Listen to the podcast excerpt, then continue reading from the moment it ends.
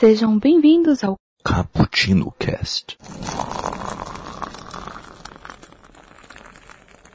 You wanna know how I got these scars? My father was a drinker and a fiend. And one night, he goes off crazier than usual. Mommy gets the kitchen knife to defend herself. He doesn't like that. Not one bit. So, me watching, he takes the knife to her, laughing while he does it. He turns to me and he says, Why so serious? He comes at me with the knife. Why so serious? He sticks the blade in my mouth. Let's put a smile on that face.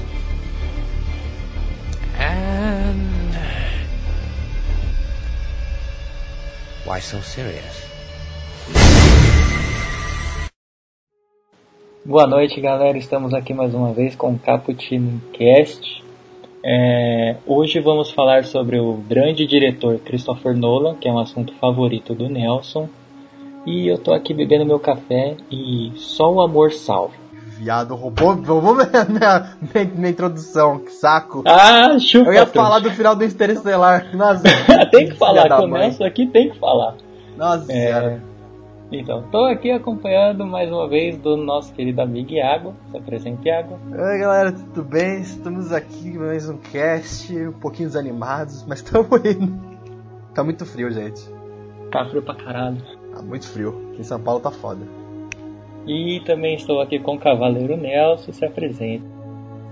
E aí galera, aqui é o Nelson e eu estava aqui tomando café com o Euro Hitmix e nós chegamos à conclusão que doces sonhos são feitos disso. Sweet dreams are made of this. Who am I to disagree? Ai, caraca. Bom, então, novamente. Eu vim estamos- injetar alegria nesse cast que tá todo mundo morrendo. Vamos galera! Bora, Christopher cast! Nolan! Nolan! Uh! Eu vou cortar tudo isso, né? Vocês estão ligados. Ah, pá, tudo bem, a edição é sua? A gente não liga, pode editar à vontade. Eu quero aproveitar que eu posso gritar hoje porque não tem ninguém em casa ainda, então. Olha que sorte. Bom, então, galera, mais uma vez, como eu disse, estamos aqui mais uma vez para falar sobre é, Christopher Nolan, ou mais corretamente, Christopher Edward Nolan, que é um grande diretor, um dos favoritos do, e do Nelson, né? Que ganhou seu coração, né, Nelson? Ah, é, antes de mais nada, eu quero fazer uma. Eu quero fazer uma acusação. Eu quero acusar Pode alguém aqui. Alguém que está presente aqui e alguém que não está presente. Primeiro, eu, eu quero acusar o Iago. Por quê? Por quê? Por que eu quero acusar o Iago? O Iago ele tem um objetivo de vida só, apenas um, que é me ferrar. Então ele fica maquinando as maiores formas assim mais impróprias de me ferrar. Como Mas que isso foi a todo primeira mundo vez? quer. Não, não, mas o Iago é o objetivo de vida dele. Ele nasceu pra isso. Então, tipo, ele me ferrou que ele fez eu assistir o É Fada, e com uma aposta totalmente subterfúrgia. E você ainda vai está vai assistir, o- e vo- e você ainda vai assistir o outro filme. Isso que eu ia É, falar, você ainda da vai assistir o da YouTubista. É. Então, esse outro filme aí também é único e simplesmente pra me ferrar, que é o maior objetivo dele. E aqui a gente tá gravando um cast sobre Christopher Nolan. Se o nosso ouvinte ah, olhar os casts anteriores que nós gravamos, ele vai ver que biografias de autores nós fizemos. Nós fizemos sobre o Frank Miller, nós fizemos sobre Scorsese. Martin Scorsese, e depois a gente foi pro Christopher Nolan. Por que Christopher Nolan? Por que, Iago? Porque lançar Dunkirk, essa semana a gente quer pegar o hype dele. E aí, lançou Homem-Aranha, a gente não tá fazendo um filme sobre a carreira do John Watts. Ah, mas aí. não, mas aí é culpa do Kaique. A gente ia fazer um. Não, a gente Viatura ia fazer é um muito, é um cast. filme muito legal. A gente ia fazer um filme sobre a vida do Homem-Aranha. Vida não, vida é foda. A gente sobre a um obra filme do a Homem-Aranha. Mas Homem-Aranha? infelizmente esse cast foi pro limbo. Não, a gente vai ressuscitar a ele. Vamos ressuscitar, vamos ressuscitar. Ah, e só uma coisa, quem, quem não tá sabendo da aposta, nossos ouvintes, caso o Dunkirk tivesse aprovação de mais de 80, 85% da crítica no Rotten É Tomatoes... 85, não vem E diminuir vai essa ter, porra não. vai É ter, 85. vai ter. Caso Não, tivesse cala a mais boca que vai ter, você vai 85% perder, de você já aprovação dos perdeu. críticos no Rotten Tomatoes, o Nelson ia assistir o filme da Larissa Manoela e fazer uma crítica pro site. O filme nesse exato momento está com 96%. Você é Muito tão obrigado, escroto Nelson. que é o internet o filme, não é o da Larissa Manoela. O Nelson, o Nelson ah, já mas você pode assistir o, o da Larissa Manoela. Eu, eu, gra- eu baixo pra você e mando pra você. Ba- baixo O. Nelson, já perdeu, o Nelson já perdeu a aposta antes de começar. Não, caralho, eu só acredito. Eu acredito no coração dos, dos críticos. de youtuber. Isso, é, isso é, uma, é você implorando pra eles rejeitarem o filme? Ah, cara, é, vai estar, sei lá, eu. O internet, o filme, eu até admito que eu tenho certa esperança. Agora, meus 15 anos, ah, cara, vai ser de doer. Os 15 anos, Ah. seus 15 anos não foram mágicos? Nelson, por não, favor. cara, meus 15 Fa- anos eu fiquei jogando Guitar Hero. Faz crítica do filme da Larissa Manoela. Tá todo mundo esperando por isso, cara. Ninguém tá esperando, cara, ninguém tá esperando. Tudo bem que o É Fada foi uma das críticas mais lidas do site até hoje, mas ninguém tá esperando essa porra. Não sabia dessa. Cara, sério, eu baixo, minha internet é boa, eu baixo o filme pra você e mando pra você, cara, não tem problema. Não, mas a Eu gente não tá aqui pra falar disso, a gente tá falando do Nolanzinho. É mesmo, já, mano, a gente tem 5 minutos de cast e já a gente não falou do cara, meu. Pelo amor de Deus. não- Ah, é! assunto. A outra acusação que eu ia fazer, desculpa, boa, Daniel, você me lembrou agora. Ah, o Nolanzinho é um diretor que muita gente é muito fã. E pra quem não sabe, nós temos o nosso querido amigo Júlio, que ele é o desesperado pelo Nolan. Daqueles caras que ficam cegos, eles não enxergam os defeitos dos filmes do Nolan e ou considera o deus do- da cinematografia.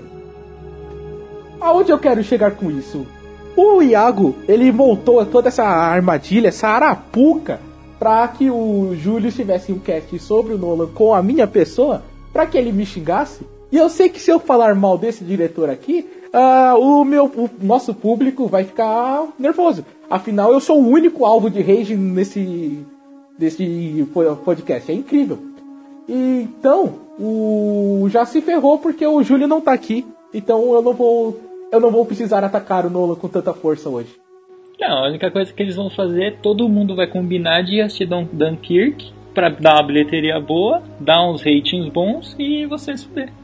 É, já se Não, foi, já tá com se, 90 se tiver uns Manoela. bons pro Dunkirk, eu tô salvo. Hã? Se tiver hate contra Dunkirk, eu tô salvo. Cara, não vai ter. Pô, crítica, é, tá- tipo assim, 96% aprovaram, ele tá com média de 9 de, 9 de 10, na média das notas dos críticos. Até Ah, aí, tipo, Vingadores o filme tava bom. com 9.2 quando estreou. Então, e Tudo caiu bem. pra 8.1. Ah, Então, 99 críticas? Acho que já tá um número bom. Deixa eu ver. Mas enfim. Ferrou, vai ter que assistir Larissa Manoela. É, mas. Não, e pi- pior que você falou isso é verdade. Dos dois únicos comentários assim de hater que a gente teve, foi direcionado pro Nelson nos casts até hoje. Depois eu preciso ver esses comentários, mano. Eu não vi. É Ah, foi o cara lá que era o filósofo da Sociedade dos Filósofos Cabeça de Macaco. Ele não entendeu uma piada. E o outro cara que ele criticou porque eu falei que. Porque eu falei que uma nova esperança não é tão horrível assim. Aliás, eu sei que Não, não. não. A ameaça Ame- fantasma não é tão horrível assim. Mas não é horrível assim. Né, Então, aí Não, mas o pera, cara pera, achou qual que você falou? Não, mas pera. Ameaça fantasma? Ameaça fantasma. É Pô, pelo amor de Deus, gente, ameaça fantasma é uma bosta. É uma bosta. É, ele Ah, é bosta, ruim, Nelson, ele é vai ruim, fuder, ah, mas ele é muito pior ah, na sua cabeça por causa dos outros Star Wars. Se ele fosse qualquer outro filme, eh, se fosse Star Trek, a ameaça fantasma, a galera não tinha todo esse rage em Não, cima dele. na Tinha, verdade, tinha a, a amea- a ameaça fantasma pra mim não é tão bosta porque existe o ataque dos clones. Concordo com ele. Então, Christopher Nolan, pessoal. É, Esse vamos voltar pro assunto que a gente desviou muito longe. O que, que vocês têm aí pra falar sobre o Nolan? Vocês que devem ter pesquisado mais. Ah, cara, eu Continua gosto... a lei da biografia dele, caramba. Daí a gente É, só apresenta, apresenta o Nola primeiro, né? tá na ah, pauta. por quê? Porque você, Porque você é é o o rosto, ele- você é o pauteiro. Ele escreve, ele, pauteiro ele não, escreve, você é ele o escreve host. filminhos. Pronto. Christopher Edward Nolan, nascido em Londres em 30 de julho de 1970, é um diretor, roteirista e produtor de cinema anglo-americano. O que eu quero dizer isso? Que ele é inglês, como a gente viu ali, ele, ele dirigiu alguns filmes em Londres, só que ele explodiu quando ele foi pra Hollywood, porque é assim a carreira de qualquer diretor. Ah, ele é um diretor novo, então, ele é um diretor considerado da nova leva de diretores, é um dos diretores mais ah, novos de renome que nós temos atualmente. E. Cara, ele. Atualmente, os filmes dele já arrecadaram mais de 4,2 bilhões de dólares no mundo inteiro. Ou seja, ele é um diretor que tem muita. ah, que tem uma certa personalidade em seus filmes e o público compra, o, o público curte os filmes dele. E Certo? você ainda critica o cara. Eu critico, claro, que eu acho que ele não é Deus, ele é um bom diretor. Isso aí é inegável. Eu sou, né? fã do, Scor- eu sou fã do Scorsese e critico o filme dele também. Não tem, não tem porquê isso. Que mentira, Iago. Ah, é verdade. Aonde que você é critica o verdade. Scorsese, mano? Eu vi falou você criticar do- Scorsese. O Iago falou do Gangue de Nova York, por exemplo. Ele falou do ritmo de Gangue de Nova York. É, Porra, mas é muito louco o Gangue de. Nova York, velho. O que, que tem o ritmo? o filme é bom, mas o filme é muito grande. Ele é um ritmo muito lento, que não precisava. filme daí, o. Poderoso Chefão também é grande. Ah, mas o ritmo do Poder Chefão funciona para tipo de história. Que a Gangue de Nova York é uma coisa mais voltada pra ação, pra esse negócio. E tem o ritmo ali nos diálogos. O filme chega, a- o filme chega a ser cansativo em umas partes. Mas a gente, Ele a gente vai chegar nessa parte, na, minha parte, que eu, que eu torço um pouco o pé, o nariz, aliás, pros fãs do Nolan, daqui pra frente. O que importa é, é dos filmes dele, eles já contabilizam 26 indicações ao Oscars, sendo que ele ganhou 7. Ah, ele ganhou alguns Globos de Ouro ah, e alguns BAFTA também. BAFTA que é o principal prêmio do cinema britânico. O primeiro filme deles vocês chegaram a assistir? Assistido. Sim, sim, o Following. É bom, cara, é bom, pra- é bom pra caramba. Pra um filme amador, assim, de, de universidade, é bom. Não é aquele filme que ama- mandaram Peraí, de universidade não era aí? não, porque ele não fez universidade de cinema, mas era um filme amador Não, sim. não, não, não ele, ele fez com o pessoal que estudou com ele, entendeu? Por isso que eu falei de universidade. Ele, que ele Ah. juntou a galera lá e fez o filme, tipo, eles mesmos ali. Mas Cara- esse é aquele do YouTube completo que mandaram no grupo? É, isso É. mesmo que o Júlio mandou. Vou assistir. O, eu acho interessante porque todo filme de meio cinema é, é, filme de universidade, os caras tentam fazer um cinema autoral, sabe? Eles tentam fazer um- uma pegada meio David Lynch, sabe? Olha como eu consigo fazer closes e eu mostro Não, planos, eu vou- detalhes. Eu vou, mais, eu vou mais longe, eles tentam fazer um Terrence Malick, quase. Olha Ah, como cara, eu sei, é olha muito como eu sei engraçado. pensar. Olha como eu sou filósofo. O primeiro filme de todo diretor é a mesma coisa. Tipo, vou, vou colocar o mito da caverna no meu filme pra mostrar que eu sou fodão. Tirando do Sam Raimi. Aí acho que o do Sam Raimi, acho que todo mundo concorda que o primeiro filme dele é bem diferente de tudo isso. O resto, Qual cara, que é o primeiro filme dele? O do Sam Raimi é a morte do, do demônio. Evil Dead. Caraca, é sério? Sim, Caralho, que foda! Foi feito da mesma forma. O, o- com tipo pouquíssimo dinheiro, chamando os amigos. Ele deu um come together na galera. Puta que pariu, que Pra ele, zica! pra ele fazer o fantasma do, do. do Evil Dead, ele pegou uma prancha, tipo um skate, assim, botou a câmera e ficou andando com ela, assim, pra aparecer o fantasma. Nossa, muito Scooby-Doo isso. Muito, muito. tipo, muito Mas então, o- vocês querem começar já então falando do The Following? Iago, o que, que você acha? Dê a sinopse do The Following. É, dê a sinopse aí porque eu não eu não faço a menor ideia. The Following conta a história de um escritor que ele tá meio sem ideia e tal, e ele começa a, a- a adquirir um hábito de seguir as pessoas. Por isso The Following, né? Que o inglês Following é seguindo. Ele começa a seguir as pessoas pra meio que ter inspiração, alguma coisa assim. E nada ele se envolve, ele começa a seguir um cara e ele descobre que esse cara é um ladrão e tudo. Só que o ladrão também descobre que ele tá seguindo ele e os dois meio que. Tem uma relação assim amigável, vamos dizer assim, os dois se juntam. Numa relação muito, muito amigável. Então, ah, ele é um filme meio noir. Em que sentido? Você tem a figura de alguns clichês dos filmes de noir. Você tem a femme fatale, você tem a figura do, do criminoso inescrupuloso, você tem a figura do mocinho que tem é, uma ambiguidade moral. Claro que no caso você, o mocinho não é um detetive, passa longe disso, mas querendo ou não ele está investigando as pessoas. E essa característica de você ter um filme policial e às vezes sem ter um detetive em fato, ele vai reger vários filmes do, do Nolan no futuro, principalmente no Insônia. Mas você vê ecos disso no Batman, você vê ecos disso no no Grande Truque. que Você tem toda essa. Ele pega dessa fonte né, dos filmes noir, ele bebe dessa, dessa inspiração. E principalmente do que se diz respeito ao, à ambientação desse tipo de filme, sabe? Você tem nos filmes dele ah, tem bastante tons de preto, bastante tons de cinza e bastante tons de azul escuro, porque são cores escuras, são cores frias e então e esse tipo de filme ele casa muito bem com essa estética. É, o, No- o Mas Nolan até não usa cor, o Nolan- Nolan não usa cor quente no filme, isso é incrível. Não tem um filme dele com uma cor quente. Aliás, Dunkirk que já, já mostrou que vai ser isso de novo, né? É. Você vê os, pelos trailers, você vê muito cinza, você vê um verde Ca- ca- morto.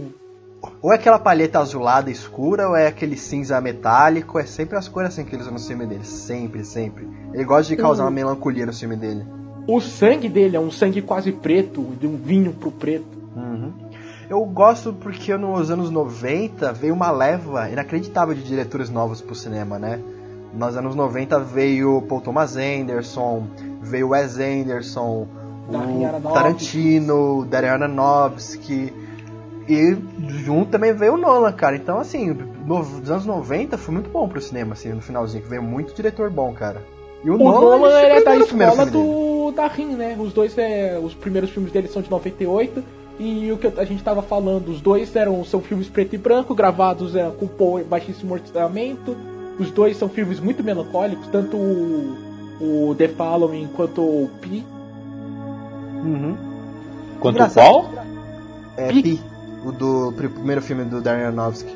Que é um Nunca ouvi falar, ser sincero. puta filme, é um Oh, puta, puta filme, filme.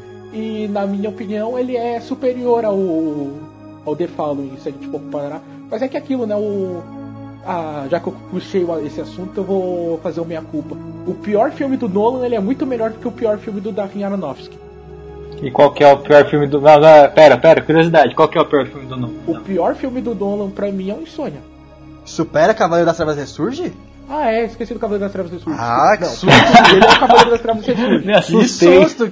Que o, o, o Nelson, não, é que o pessoal que tá assistindo a gente, vocês não conhecem o Nelson. Ele dá um hate inacreditável no Cavaleiro das Trevas Ressurge. Vocês não ideia. Não, tem, quanto ele pô, odeia qual que filme. foi, qual que foi o. Qual que foi o cast que o Duda deu uma puta bronca nele, mano, por causa disso? Ah, quase Que todos. ele falou que um filme não completa o outro, não supera o outro. O Nelson, o Duda dá uma bronca nele muito lascada. Que Não, tem porque que o, o, tudo é assim, mas o que eu quis dizer é, a queda de qualidade, ela é assustadora em todos os quesitos, não é só em roteiro.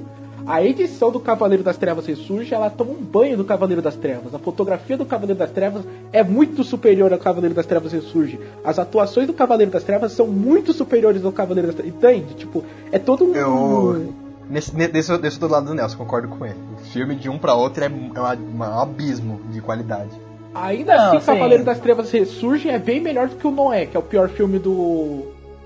do, do Aronofsky. Eu, eu, eu ainda é acho fonte, eu ainda acho fonte da vida pior.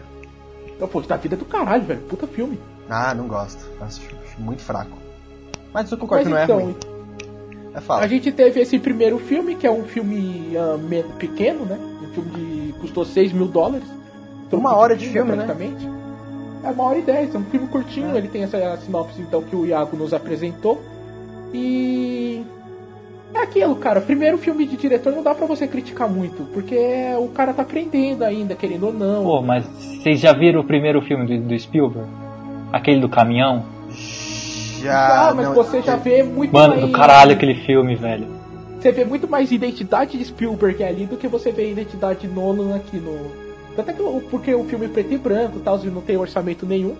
Ah, É que o- é- o- esse, filme, esse filme do Nolan parece muito filme experimental, manja. Não já um filme. É que pro o Encurralado que o Spielberg tinha foi filme pra, pra estúdio já. Já tinha uma É, renda e tal. O The Following me parece ser um filme que podia ser dirigido. É, qualquer bom diretor podia ter sido o primeiro filme dele, sabe? Você não, não bate. Tipo, você, de novo, o Aronofsky. Você vê Pi, você sabe que é o primeiro filme do Aronofsky. Você vê o Cães de Aluguel, você sabe que é o primeiro filme do Tarantino. O The Following, você. Tanto é que eu fui descobrir pra. Quando eu tava é, conversando com o Iago sobre esse cast da existência dele. Porque pra, até então, o primeiro, pra mim, o primeiro filme dele é o Memento, o Amnésia. Eu também achei que era. Nunca tinha ouvido falar desse Following. Pois é, ainda bem que a gente quer pra vocês. E não, você gostou do filme? Cara, então, foi o filme que eu falei, é um filme ok, sabe? Tipo, é um filme de. Você tendo em mente que é um filme feito com quase orçamento nenhum, sabe? É um filme bom. Não é um filme É, assim, então. tipo, meu Deus, filme da. o filme da carreira do cara. É, Ele não é o. O o outro primeiro diretor que dele- começou nesse tempo, que começou já grande, que foi o Sam Mendes com Beleza Americana. É verdade. Não, mas o primeiro filme do, do Nolan tá muito bem, cara. É um bom filme. Nossa, a cara. Beleza Americana foi o primeiro filme do Mendes? Foi É o primeiro filme do Mendes. Caralho, não Caralho, sabia dessa. O cara começou com tudo, então. Né? Ele passou muito tempo pesquisando um roteiro que fosse o bom o suficiente pra ser o primeiro filme dele. Aí ele chegou no roteiro do Beleza Americana. O cara queria dar uma voadora com os dois pés e deu direito. Pior que é verdade, American Beauty, 1999, primeiro filme. E foi que ele ganhou o Oscar ainda. Puta que pariu. Pois é, o Sam Mendes é gênio, cara. Sam Mendes é... Não, pera aí, eu não posso fazer o que eu, o que eu critico da galera que curtiu o Nolan. O Sam Mendes é um excelente diretor. E- 007, né? E aí depois desse. Skyfall é do caralho. Qual? Ah, o Skyfall? Meu pai não gosta do Skyfall, mano. Não Também entendo não. porquê.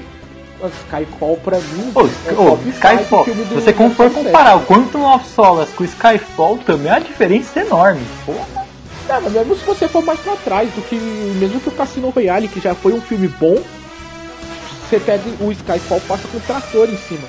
Muito, tanto que eu assisti até hoje. É... E aí depois do The Following ele veio com o Memento, que é, que é o Insônia. Amnésia. Amnésia. Que esse E aí- eu considero o melhor filme dele. de- Do lado com o Cavaleiro das Trevas. Pra mim é do caralho, Amnésia. Permita-me discordar, eu gosto pra caralho do The Prestige. Eu também discordo de depois. você. Ian. Ah, não, eu Quando- gosto do The Prestige também, mas eu acho, é que eu acho o roteiro do, do Amnésia do caralho, velho. Eu tenho, eu tenho É que não tem um- Não, Nolan, né? então, só que quando eu assisti o. Quando eu assisti a Amnésia, eu fiquei com a mesma impressão quando eu, fi, quando eu assisti, vai, uh, o Lar das Crianças Peculiares. Ah, e só uma eu, coisa eu, imagi- eu, não, eu eu imaginei, não, assim, eu fiquei com a impressão, tipo assim, é bom, mas podia ser melhor? Mas o Lar das Crianças Peculiares não é nada bom. É, não é bom não. Tim Burton tá Não, não, tipo, filme. assim, não, ô caramba, deixa eu falar. A ideia é boa, mas é mal tra podia ser trabalhada de maneira melhor. Oxi, Ah, como? tá. Me fala aí. Ah, não aí, sei, fala. eu, acho, eu achei que, tipo assim, por. Assim. ah, Você queria ver o filme na ordem sei, cronológica, podia, você não podia, entendeu o assim, filme. Se tivesse demorado mais um tempinho aí pra fazer e tal, ele podia ter saído alguma, alguma história até melhor. Com essa história sobre a perda de memória dele e tal, mas tipo, produzida de maneira, de maneira melhor, entendeu? Mais orçamentos, quer dizer. Não, não, nem mais orçamento, digo de ideia mesmo. De ideia como? Se tivesse dado mais um tempinho, ele teria melhorado ainda mais o filme. Não pela acha questão de o- orçamento, O roteiro te incomodou em alguns momentos. Uhum, sim. Ai, Daniel, que frescura, meu Deus. Não, sei lá, tipo. Não, é, que bom, o, é bom. O, o Amnésia ele lá. depende muito de você, primeiro, você comprar a premissa, ah, que pode ser que para algumas pessoas ela soe muito irreal, e que você caia no dibre do plot twist. E ele veio na, naquela pegada que foi muito forte de plot twist, né? Que foi com o sexto sentido, Sentido, é. veio aquele da Nicole Kidman, os outros. Que Ah, são então, é- filmes é- que é- vieram. É, então, o, rapidinho, o The Fallen é de 98 e o Amnésia de 2000, por isso que ele tá nessa, nessa linha dos plot twist.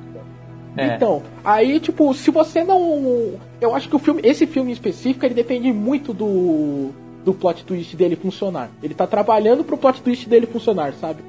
Se o plot twist não funcionou muito bem com você, que pode acontecer? Você lá, você identificou o que, que ia acontecer no final antes, algumas pessoas pegam assim, você perde o filme. É, tem, eu tenho um amigo, por exemplo, que odeia o Ilha do Medo do Scorsese porque ele pegou o, o plot twist com 15 minutos de filme.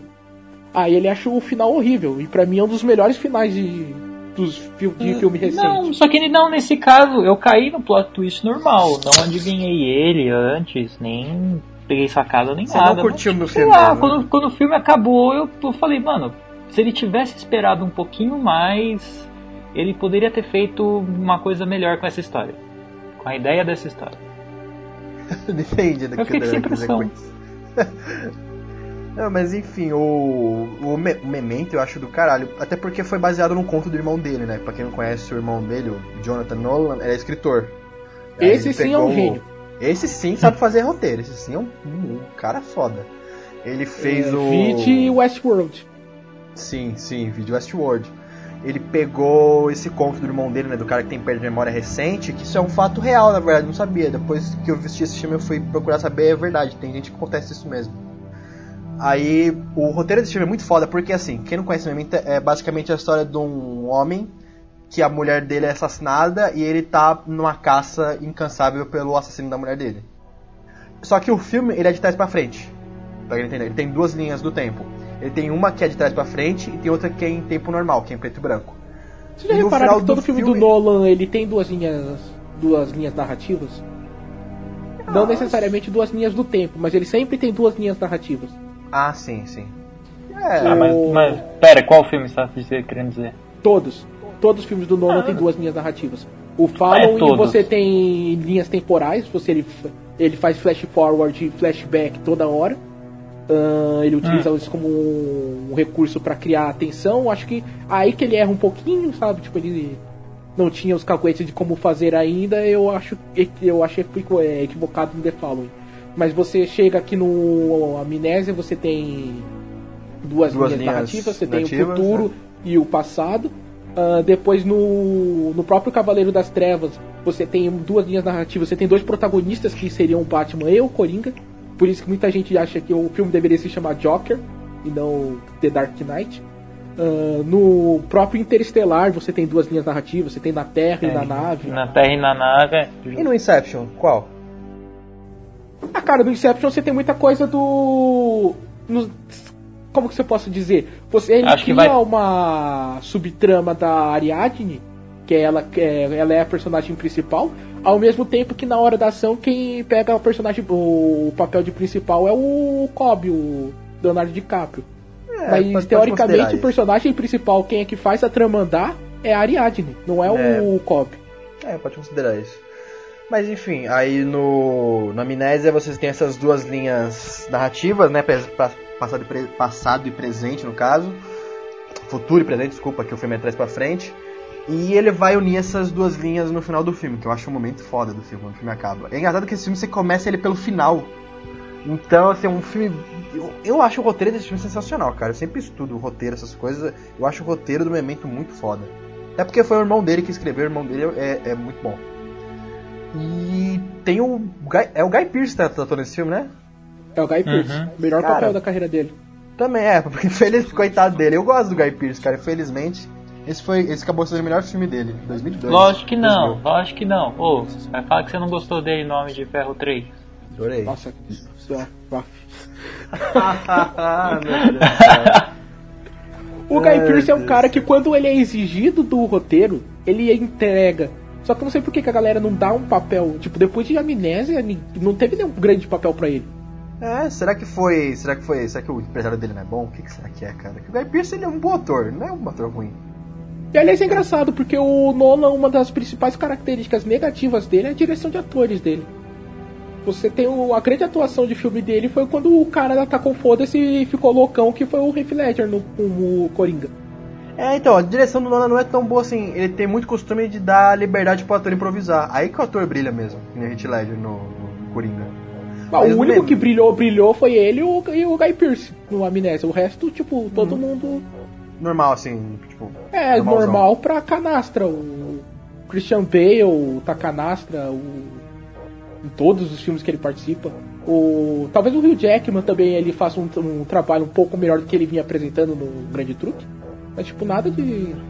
Eu não tenho um, um grande trabalho de direção de atores nos filmes dele. O, o trabalho de direção deles é mais ligado com outra coisa, com estética e com, com a forma como que ele lida os efeitos visuais. Uhum.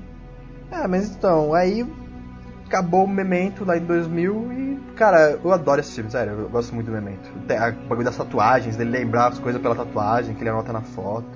Acho do cara. Não, agora a parte que eu achei muita sacanagem foi aquela parte que. É, que ele tá brigando lá com a Trinity. Aí É, ele Moss. descobre um bagulho, aí a Trinity fala, ah, você já vai esquecer mesmo. Eles brigam e tipo, ele sai da casa, dá 5 segundos, ele volta, todo meio perdido. "Ah, O que que deu? Ela fica meio chorando, se fazendo de vítima. Eu Falei, nossa. É, eu acho, eu, eu, eu acho foda que no, no Memento os personagens nunca são o que eles aparentam. Eu adoro isso. Você, você conhece eles assim, você acha que eles são assim. Aí vai mostrando o passo assim, nossa, que bando de cuzão. Que guibá, que filha da mãe. Né? Até o carinha do Matrix sendo vilão de novo. O. Eu esqueci o que ia falar. Então não era importante. É, mas então, aí pulando pra 2002, Insônia. Aí acho que só o Nelson Ah, lembrei. Aí você tem a primeira. Pra mim, a primeira decepção dele, né? Porque você vem de Memento. Memento é um filme. Um filme excelente. E, tipo, as a expectativa da galera na época, eu peguei um pouco. Peguei, já, já acompanhava o cinema? Não, não acompanhei. Mas depois que eu voltando para pegar a carreira dele, que eu fiquei maluco com Batman Begins, você vê que tem uma queda muito grande de qualidade, cara. O Insônia é um filme ok pra. pra ruim. De bom pra. Sabe, tipo, nota 7, 7,5, 8. Ah, rapidinho, rapidinho, só mais um desabafo também. Tem muita gente que, que, que tem, procura na internet, isso eu já vi. Memento em ordem cronológica. E também Pulp Fiction em ordem cronológica. Cara, se você é desses caras que procura o filme em ordem cronológica, você é muito merda, sério. Não custa nada você entender o filme. Não precisa procurar o filme certinho na ordem cronológica. Não, agora, agora, agora o pior. Tudo bem, tem gente que procura, mas acha isso? Ah, tem, tem Pior na internet. acha, tipo, cara. Pulp Fiction em ordem cronológica, Memento em ordem cronológica, tipo, o filme como ele Ah, seria do não começo fim. nem fudendo. Nossa, cara, Hoje em dia destrói, isso você parou um pouco, filmes. mas o há muito tempo atrás você tinha muita gente que fazia isso, sabe? Reeditava os filmes pra ficarem na ordem cronológica. É, cara. O Pulp Fiction vira um filme ó, muito normal na ordem cronológica. Nossa, Pulp Fiction fica uma merda em ordem cronológica, cara. É incrível como o Tarantino sabe, sabe fazer edição. Incrível. Mas então, fala do, do Insônia, Nelson, que você que foi no que viu. Então, Insônia, você tem quem? O Al Pacino, o- ele é um detetive, e você tem o. Caraca, fugiu o nome agora, o Robin Williams como o, o vilão e. É O isso. Robin Williams? Sério que o Robbie Williams é o vilão desse filme? Robin Williams? É o é, não é o Robin O Williams. Pat quem Adams que é é o vilão? O Boa Noite Vietnã. É, o, Eu- cara, o professor da Sociedade dos Poetas Mortos, cara, ele não tem cara Eu de vilão. confundo ele com. Ele de vilão? Mas ele é Eu conf- inofensivo. Eu confundo o Robin Williams com o Robbie Williams, o cantor, sempre. Mas é o Robin Williams mesmo. É. Olha, ele, ele é babá lá que queria ver os filhos, cara. Ele não, ele não, ele não tem cara de vilão. Sério mesmo que ele é o vilão desse Então, filme? ele é o Ele é vilão, tipo. Pan, ele não é vilão. Ah, qual que é a história do filme? O Alpatino é um detetive. Aí ele teve um problema com em um caso dele. E ele acaba sendo enviado para uma cidade no Alasca. Alasca, se eu não me engano. Se não for no Alasca, é uma dessas cidades nos, nos States em que é muito no norte. Então a, o, o dia é totalmente zoado. Você vai lá, tipo, tá de madrugada e tem sol. E por causa disso, o Alpatino começa. Ele não consegue dormir, daí que vem a insônia dele, e ele começa a cometer vários erros. Ah, ele acaba entrando num caso, que como eu já dei o spoiler aqui, o vilão desse caso é o Robin Williams. E só que ele começa a cometer erros, ele tá com insônia, ele atira em pessoas erradas, esse tipo de coisa. E a trama vai se vai crescendo nessa questão. Ele é, mais uma vez, como eu havia dito, é um filme com uma pegada no ar fortíssima. Esse aqui mais claro, porque você tem o detetive. E você tem como. Cara, é, é bizarro, sabe? Porque tem algumas cenas assim que se passam de noite, assim, você sabe que tá de noite e tá claro pra caramba. E isso é. Isso um pouco a mente. Mas ele é um filme ok, cara. Você não vê que é o diretor do Amnésia ali, de novo. E como é que o Nolan, sendo tão novo ali ainda, pô, Insônia é de 2002, ele nem tinha começado direito, como é que ele já conseguiu fazer um filme com o Patino tão cedo? Porque o Ah, momento ca- tem cara, dinheiro pra nos caramba. anos velho. 2000, o Alpatino caiu, caiu muito na questão Ah, de não, eu sei que caiu, depois do Poderoso Chefão 3 todo mundo cai, né?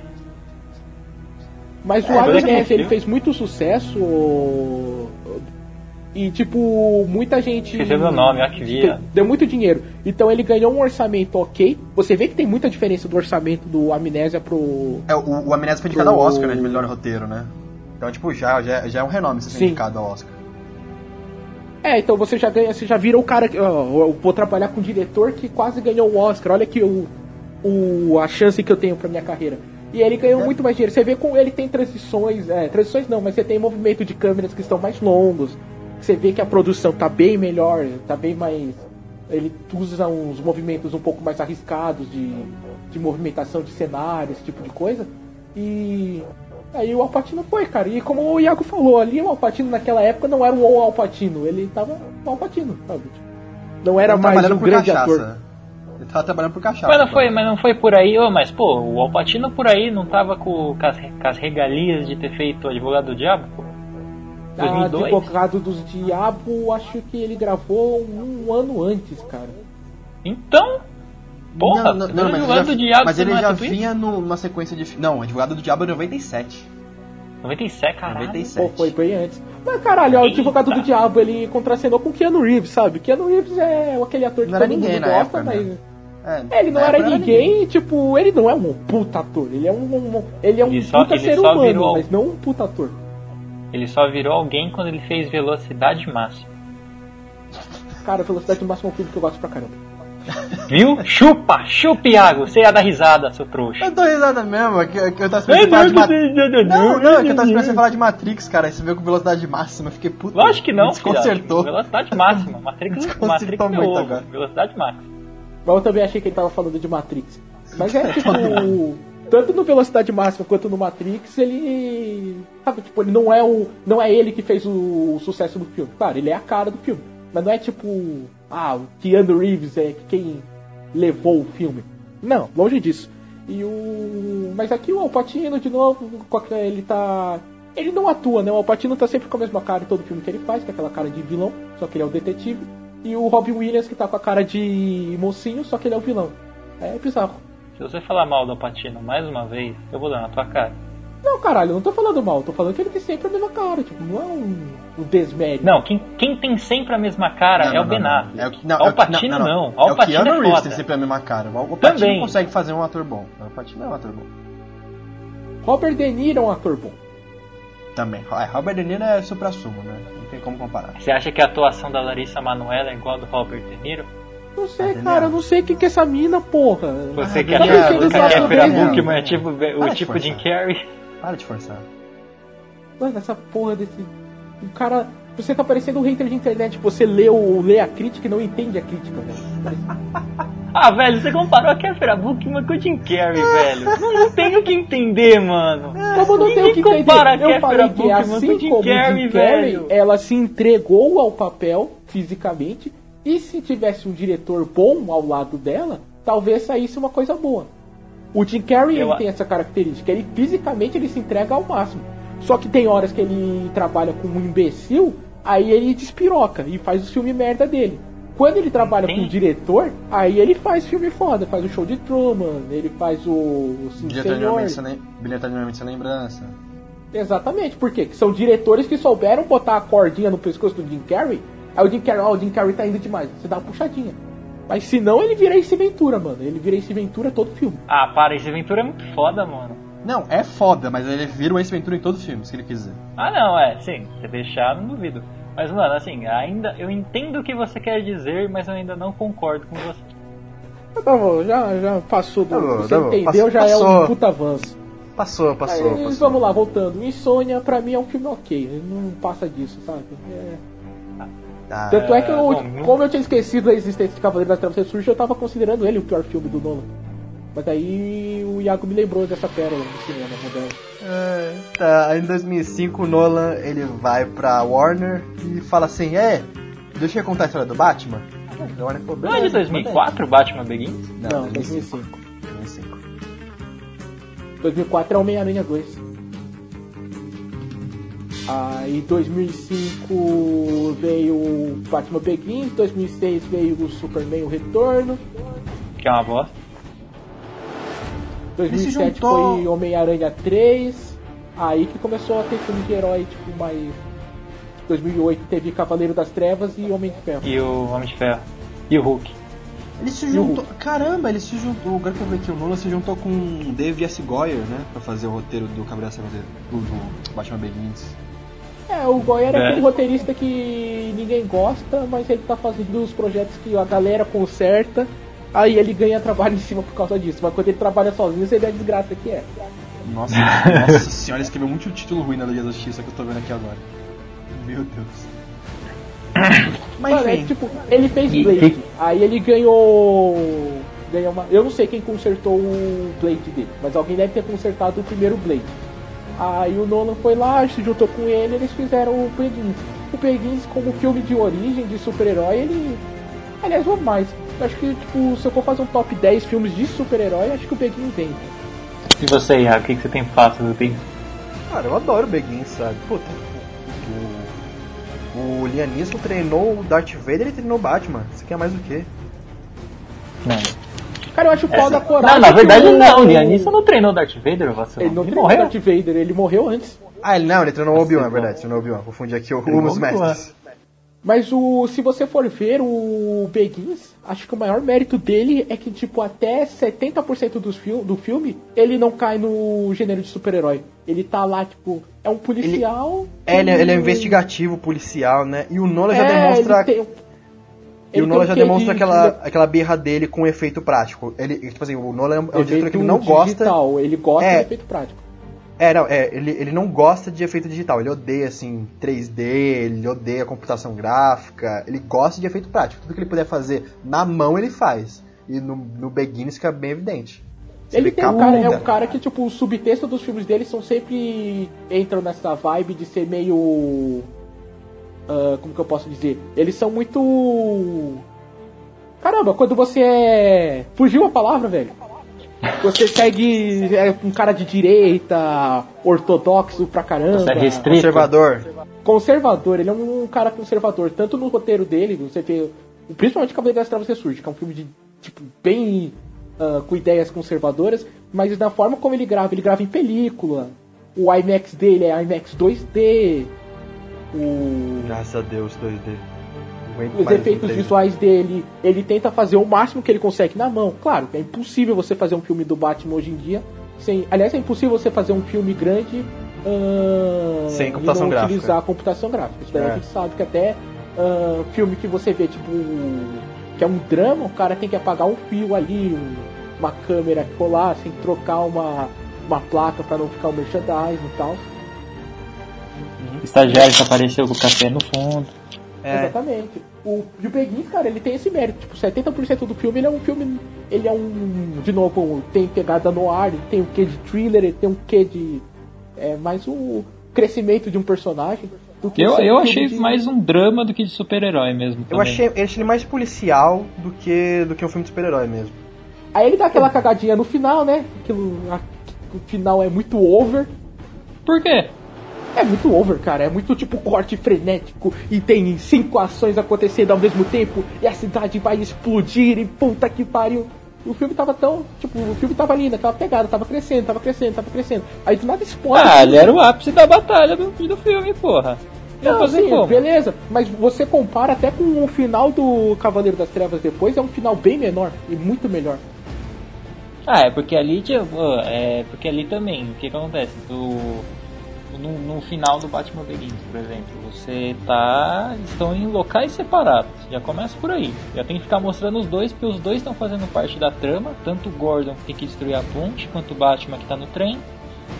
Você tem que ficar mostrando os dois direto. Agora no Cavaleiro das Trevas tá os quatro juntos lá. O Dente, o, o Gordon, o Batman e o Coringa. Então, não, Não. Coringa não, desculpa. O, Não, o não, Coringa não, ficou não, lá mas prédio. assim, em termos de escala, né, eu quis dizer, tipo assim, escala de acontecimento, de personagem, essas coisas, é muito menor do final do Ah, não, é, sim, sim, sim, é, é, isso é. Aliás, isso é, isso e nesse filme o Nolan começa a mostrar uma faceta que ele não havia mostrado ainda e que depois iria se tornar o seu calcanhar de Aquiles, que é o eu sou muito mais inteligente que meu público. Então ele começa, o final desse filme, você tem os os caras do sistema de saneamento de Gotham, que eles só existem para explicar o que está acontecendo. E não faz o menor sentido você tá mostrando ali, porque o Batman não tá em contato com esses caras, não tá porra nenhuma. parte? Aí você corta assim pros caras do sistema de saneamento, aí eles estão olhando uma pazinha assim, o trem está aqui, se ele chegar aqui e explodir, a cidade toda irá explodir. Aí corta pro Batman lutando lá, e a música do Hans Zimmer crescendo, a música do Hans Zimmer tá foda pra caralho. Aí depois corta, "Hã, ele está a 3 minutos, se nada for acontecer, vai explodir, vai explodir em cima da gente. Fala, não lembro dessa cena. Mano, fica cortando. É um, é um gordinho e um outro cara que estão numa salinha, assim. Eles estão acompanhando a situação toda. E o cara É bem tá no explicando. final, Eu lembro assim. mesmo dessa cena. É. Ele, tá, ele, tá, ele tá, tipo, explicando o filme, o final do filme. Ele tá explicando o filme. E aí você fala. Eu- Beleza. E eu tenho, Eu te- é, e eu tenho essa birra também na origem. Tem também a personagem que só tá lá só pra explicar o negócio da origem. Não, A Origem ele, ele extrapola isso a níveis astronômicos, É. mas aqui. Nossa, cara, eu tenho ele tanta raiva foi- de personagem, você tá ali só pra explicar. É, é muito. É muito Não, na David cara Gordon, do não é? que Você tá burro. falando? Ele, ele fica metade do filme explicando as coisas. Nossa senhora. Qual? E eu queria Qual? perguntar pra vocês: é, Batman Begins, Eu não escutei qual filme, porra. o- a origem, A origem. Ah, o A Origem tá, sim, ele fica explicando sim. que ele fica explicando as coisas, o, Jo- Gordon, o Joseph Levitt Gordon fica explicando os bagulho e tudo mais. Nossa, dá raiva. Tem o trailer, o trailer real, aquele. O trailer real não. Hon- Honest o trailer. trailer honesto Honest que eles trailer. fizeram do A Origem, que, mano, eles ficam dois minutos mostrando falas diferentes de você não entende ou você precisa entender no do A Origem. You don't understand? You have to understand this. You don't know what I mean. E fica, mano, é umas 15 falas diferentes que ele tem a palavra understand ou no no, no em contexto de eu tô explicando alguma coisa pra você e você não entende sua burra. Que é sempre parar de Ariadne, que coitadinha que tá sendo explicado. Que é a a gente Nubia, não né? chegou ainda lá. É, eu ia perguntar também: o Batman Begins, ele é puxado no Batman ano 1? É. É, é, é. Mas Você tem na- no, no olhar do novo. ali, cara. É, mas é no olhar do É porque eu novo. li recentemente e achei meio parecido. Mas é, não, é porque, é porque eles consideram o ano 1 como a origem definitiva do Batman, muita gente considera. Ah, é? É que o Frank Miller, né, cara? Frank Miller no auge, Dave Mazzucchelli, não tem como. É que, de novo, essa questão do Nolan ser um cara muito conservador, você consegue entender por que, ele pegou o, o roteirista mais conservador da história da humanidade como a maior referência. Que é o cara que, tipo, ah, os fins justificam os meios, você precisa dar à polícia força para que ela combata os criminosos. O Frank Miller trabalha muito com isso, sempre trabalhou muito com isso. Então o Nolan ele vai, só que ele consegue ser um pouco mais comedido aqui no Begins. Você tem toda aquela questão de o Batman ser a ordem no caos, sabe? Se não houver uma ordem, se não tiver alguém comandando, alguém dominando, ah, vai tudo. A sociedade vai cair de. Vai virar um caos, vai virar uma anarquia. Esse é o tema do Cavaleiro das Trevas, inclusive. Que acaba não dando certo. É, então, mas o, o tema é esse, sabe? Você precisa Ah, sim, ter sim. Uma, um símbolo de, é, de força e repreensão e poder pra manter a ordem. É, e depois do Batman Begins veio qual? O grande truque. Aí Ah, sim, pau. Truque. Que esse sim. aí sim, eu acho que esse daí foi o mais próximo de uma obra-prima que o Nolan fez. Ah, é que o Cavaleiro das Trevas a gente gosta pra caralho porque a gente gosta do Batman, então gosta de Eu quadrinhos. só, É, mas eu o só filme é queria bom mesmo, né? avisar, eu só queria avisar que o Nelson e o Iago não tinham lembrado que nesse filme o David Bowie é o Tesla, de bigodinho e tudo. Foi eu que lembrei antes da gente começar a gravar. Nossa, viadagem, meu Deus. Isso é verdade, Eu vou mas ca- você não sabia mesmo, que cagueto. você a primeira frase que você falou quando você entrou foi: "Eu queria dizer que eu não assisti The Following e eu não assisti The Prestige". Aí o Iago perguntou: "Você não assistiu o Grande Truque?" Aí você Eu não disse, sabia do "Ah, nome eu não original, Cacilda." sabia." Eu não sabia do nome original. Aí você olhou na lista inteira, você não viu nenhum Grande Truque. Daí você tava procurando The Ah, nem, Great nem me passou, passou Sabia reto. que era do Nolan, achei Grande estranho. Ah, você lembrou do Tesla. Quer Então, falar é da a melhor, gente A agora. melhor coisa do filme é o Tesla. Não, ele tava procurando The Great Trick ali, não achou. Aí The que Great não, Trick. não, eu bati o... Ah, se ferrar, vai. Puxa merda, The Great Trick. The Great Trick foi foda. Ai, cara, The Great Nhenhé! Pegadinha. que bosta. Não, não, não tá. Ah, me passou reto, nem... The Trick nem of the Wise Man, pegadinha do malandro. Cala a boca, né?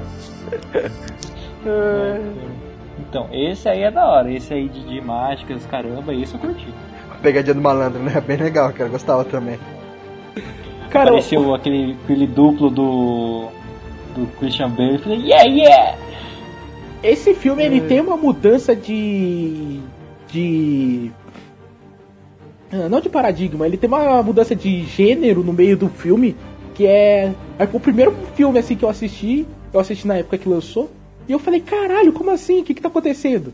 Que você tava ali, tipo, num suspense, tá, mágica, não sei o que. De repente ele pega uma vibe de ficção científica steampunk. Quando Sim, entra o Junto Tesla, uma magia e ciência que fica muito foda, mano. você fala, eita, nós, pode isso, Arnaldo? Isso não é O falta? cara, tem, o cara tem uma máquina de multiplicação e fica multiplicando chapéu. Ah, se fuder. E depois você vê, tipo, o cara utilizando isso, por que, que ele vai utilizar isso e tal, daí você vai fazendo crescimento. Só que é do. Assim, não é do nada, assim, ele vai trabalhando isso. Quando aparece o Tesla, ele é um personagem que já tá. É, mais ou menos. Ele não, não tá na trama, ele foi apresentado. Ele é apresentado tarde, mas você aceita, sabe? Eu acho, eu acho que esse é o grande trunfo do Grande Truque, você conseguir fazer essa ruptura de gêneros no meio do filme e não parecer forçado. E, por exemplo, Ah, mas a tu- gente gosta do. do Drink do Inferno. Mas ali é porrada na tua cara a transição. É Não, não, não. Você tá não. de Aqui- boa? Aqui, Ah, a é mudança de nada. gênero é, é, é- é do nada. É do nada. Você tá A ali do babando pela Salma Hayek, do nada o bagulho vira. É, É. então, do grande truque ele vai alisando, assim, falando, ah, aqui ó, pega o meu filme. E o, o que me incomoda pra caramba é a atuação do Christian Bale. O Christian Bale, pra mim, a pior coisa desse filme de longe. O- Sério? Sério, Eu achei- acho, achei- cara. eu- eu- nesse filme achei ele ok. Tem filme que ele tá pior. Não, sei Pô, lá, me é, incomoda não, muito as facetas dele. E depois quando. ah, spoiler. Mas ele tem que viver dois personagens, eu acho que os personagens. Eles ficam muito caricatos um do outro pra parecer que, é, que são personagens diferentes, sabe? Isso, isso é o que eu ia falar agora, te É. juro. Sabe? É, Tipo, é meio, meio- parece meio igual. Aí você fica meio, ah, tá, é gêmeos, mas não vai ser exatamente igual. Mas em compensação, o. Mas em compensação, o Hugh Jackman tá atuando bem pra cá nesse filme. É, de novo, o Hugh Jackman ele tá na pegada que, tipo, ele tá bem melhor do que ele qualquer coisa que ele tinha feito antes. Mas ele, sabe, você vê as atuações dele depois, tipo, os miseráveis. Você vê qual que é o, o- o- a verdadeira potência do, do Hugh Jackman atuando. Não sei se vocês conseguem entender é, o que eu quero dizer. É o Hugh Jackman É porque eu honesto, admito sabe? que eu não assisti A gente entendeu, a gente entendeu. Eu entendi pelo menos, eu vi o filme. Eu Então, tipo, é o Hugh Jackman, é um Hugh Jackman, um ator bom e um papel bom, mas nada mais do que isso, sabe? Acho que tipo, se fosse um, se esse filme em específico, se fosse um, é, deixa eu pensar aqui, o David O. Russell dirigindo, mas tinha ganhado quatro Oscars só de- das quatro atuações. Os dois atores e as duas atrizes, porque é um filme que tem personagens muito bons. O Christian Bale tinha ganhado dois Oscars ainda, né? É, ele tinha ganhado de ator e ator coadjuvante. De ator e continuado pelo irmão. Aí ia dar- ruim o. Mano, mas é, cara, tipo. Mas pra mim, Mas ele questão- ganhou por qual? Oi? Oi? Aí ele tinha ganhado por qual filme nos Oscars? Ele teria ganhado pelos dois, ele teria ganhado um de ator e um ator coadjuvante. Não, é que o, Tá, é é não, não, não, não, é que o David O. Russell, ele tem um costume de, tipo assim, todo filme que ele faz, o pessoal dá Oscar. Eu não entendo por quê. Porque a Tá. direção de, atua, a, de ator dele é, é pra isso, cara. Ele, ele escreve, ele sempre tem a cena do Oscar. Tipo, Não, sei, as mas, vantagens cara- de ser. As vantagens de ser invisível, não. O lado bom da vida. Você tem É, a mas, cara, da discussão pra, lá. pra Jennifer Lawrence, sabe, não precisava. né? Aquele Oscar eu achei sacanagem. Ah, não, cara. Eu, eu gosto pra caramba daquela atuação. Ela ganhou da mina que fez amor, cara. Não, não, não. Mas tudo bem. Eu não, go- eu não gosto dela porque eu acho a primeira mística muito mais bonita que ela e ela você não vai substituir ela no meu coração. Nossa. Não, é, mas a Jennifer Lawrence é, é que ela é gente como a gente, cara. Isso que é foda. Ela parece aquela Só, pra, mina que só você... ela caiu duas vezes no Oscar, ela é gente como a gente. É. Não, cara, ela tem cara daquela menina que você foi na, na padaria, que é bonita, só que você esqueceu dela depois, sabe? Não, Aquela mina do metrô. Nunca encontrei uma Jennifer Que Lawrence padaria na que você rua vai, assim. Nelson? É, que par... Cara, tá pensando que tem umas gatas aí, hein? Ô, Né? Caraca, mano, você sabe que metrô tem muita menina que é mais bonita que a Jennifer Lawrence. Ela não é Emily Blunt, por exemplo, que é um absurdo. Não, eu entendi, eu entendi o que você quis dizer, mas a Jennifer Lawrence ainda assim é bonita. Os padrões aqui Ela, de São então, Paulo. exatamente, ela é bonita, mas não é aquela mina que você vai ficar pensando durante horas. Eu, se eu vejo uma mulher parecida com a Emily Blunt na, no metrô, eu fico batendo minha cabeça na parede, velho. Agora a Jennifer Lawrence. Nossa. Ai, caralho. Nelson desprezando a Jennifer Lawrence. Oh, não, não. Não, caraca, cara, pelo cara. contrário. Só que ela é uma. Ela é uma garota linda, mas ela tem cara de pessoa normal. Tanto é que muito filme que ela fez antes de virar mística, ela fazia é, a menina normal. Sabe? Aquele. O outro lado da rua. Do outro lado da rua, aliás, que foi a primeira indicação ao Oscar dela, pá. O, a Katniss, ela tem- depende muito disso, de ser uma garota que você olha e é uma garota normal. Então, o grande truque, ele tem isso, ele tem a, a, a temática dele, é uma temática foda, sempre que você trata mágica, uh, como ilusionismo e você trabalha isso como uma metáfora para para efeitos visuais, para cinema e como o cinema foi desenvolvido, é sempre muito bom, cara. Todo filme que é, trata de mágico e é um pouco mais antigo, por mais que o filme seja ruim, ele é bom. Tipo aquele ilusionista, então, mas... sabe? Do com. Então, isso que eu ia falar. É, nesse quesito de, de mágica, filme de mágica e tal, qual vocês acharam que foi mais trabalhado? O ilusionista ou o grande truque? Tá, o grande mais trabalhado, não precisa nem ser qual filme é melhor. café da manhã. Pô, direto. O ilusionista é, parece um filme amador perto dele. Vai ainda ser legal. Ah, não, não é um filme ruim, mas comparado com o Grande Truque, acho. Puta, o Grande Truque. Ah, não, não, sim, não, não, por isso que eu tô falando. Não, não tô perguntando qual filme é melhor que o outro. Tô falando assim, qual foi mais bem trabalhado, qual mais para vocês foi mais aproveitado. Aliás, uh, é, o Grande Truque, com certeza. Uma curiosidade, aquele filme merda, o Truque de Mestre, ele ganhou o nome em português por causa do Grande Truque porque o. Pra tentar ficar na sombra?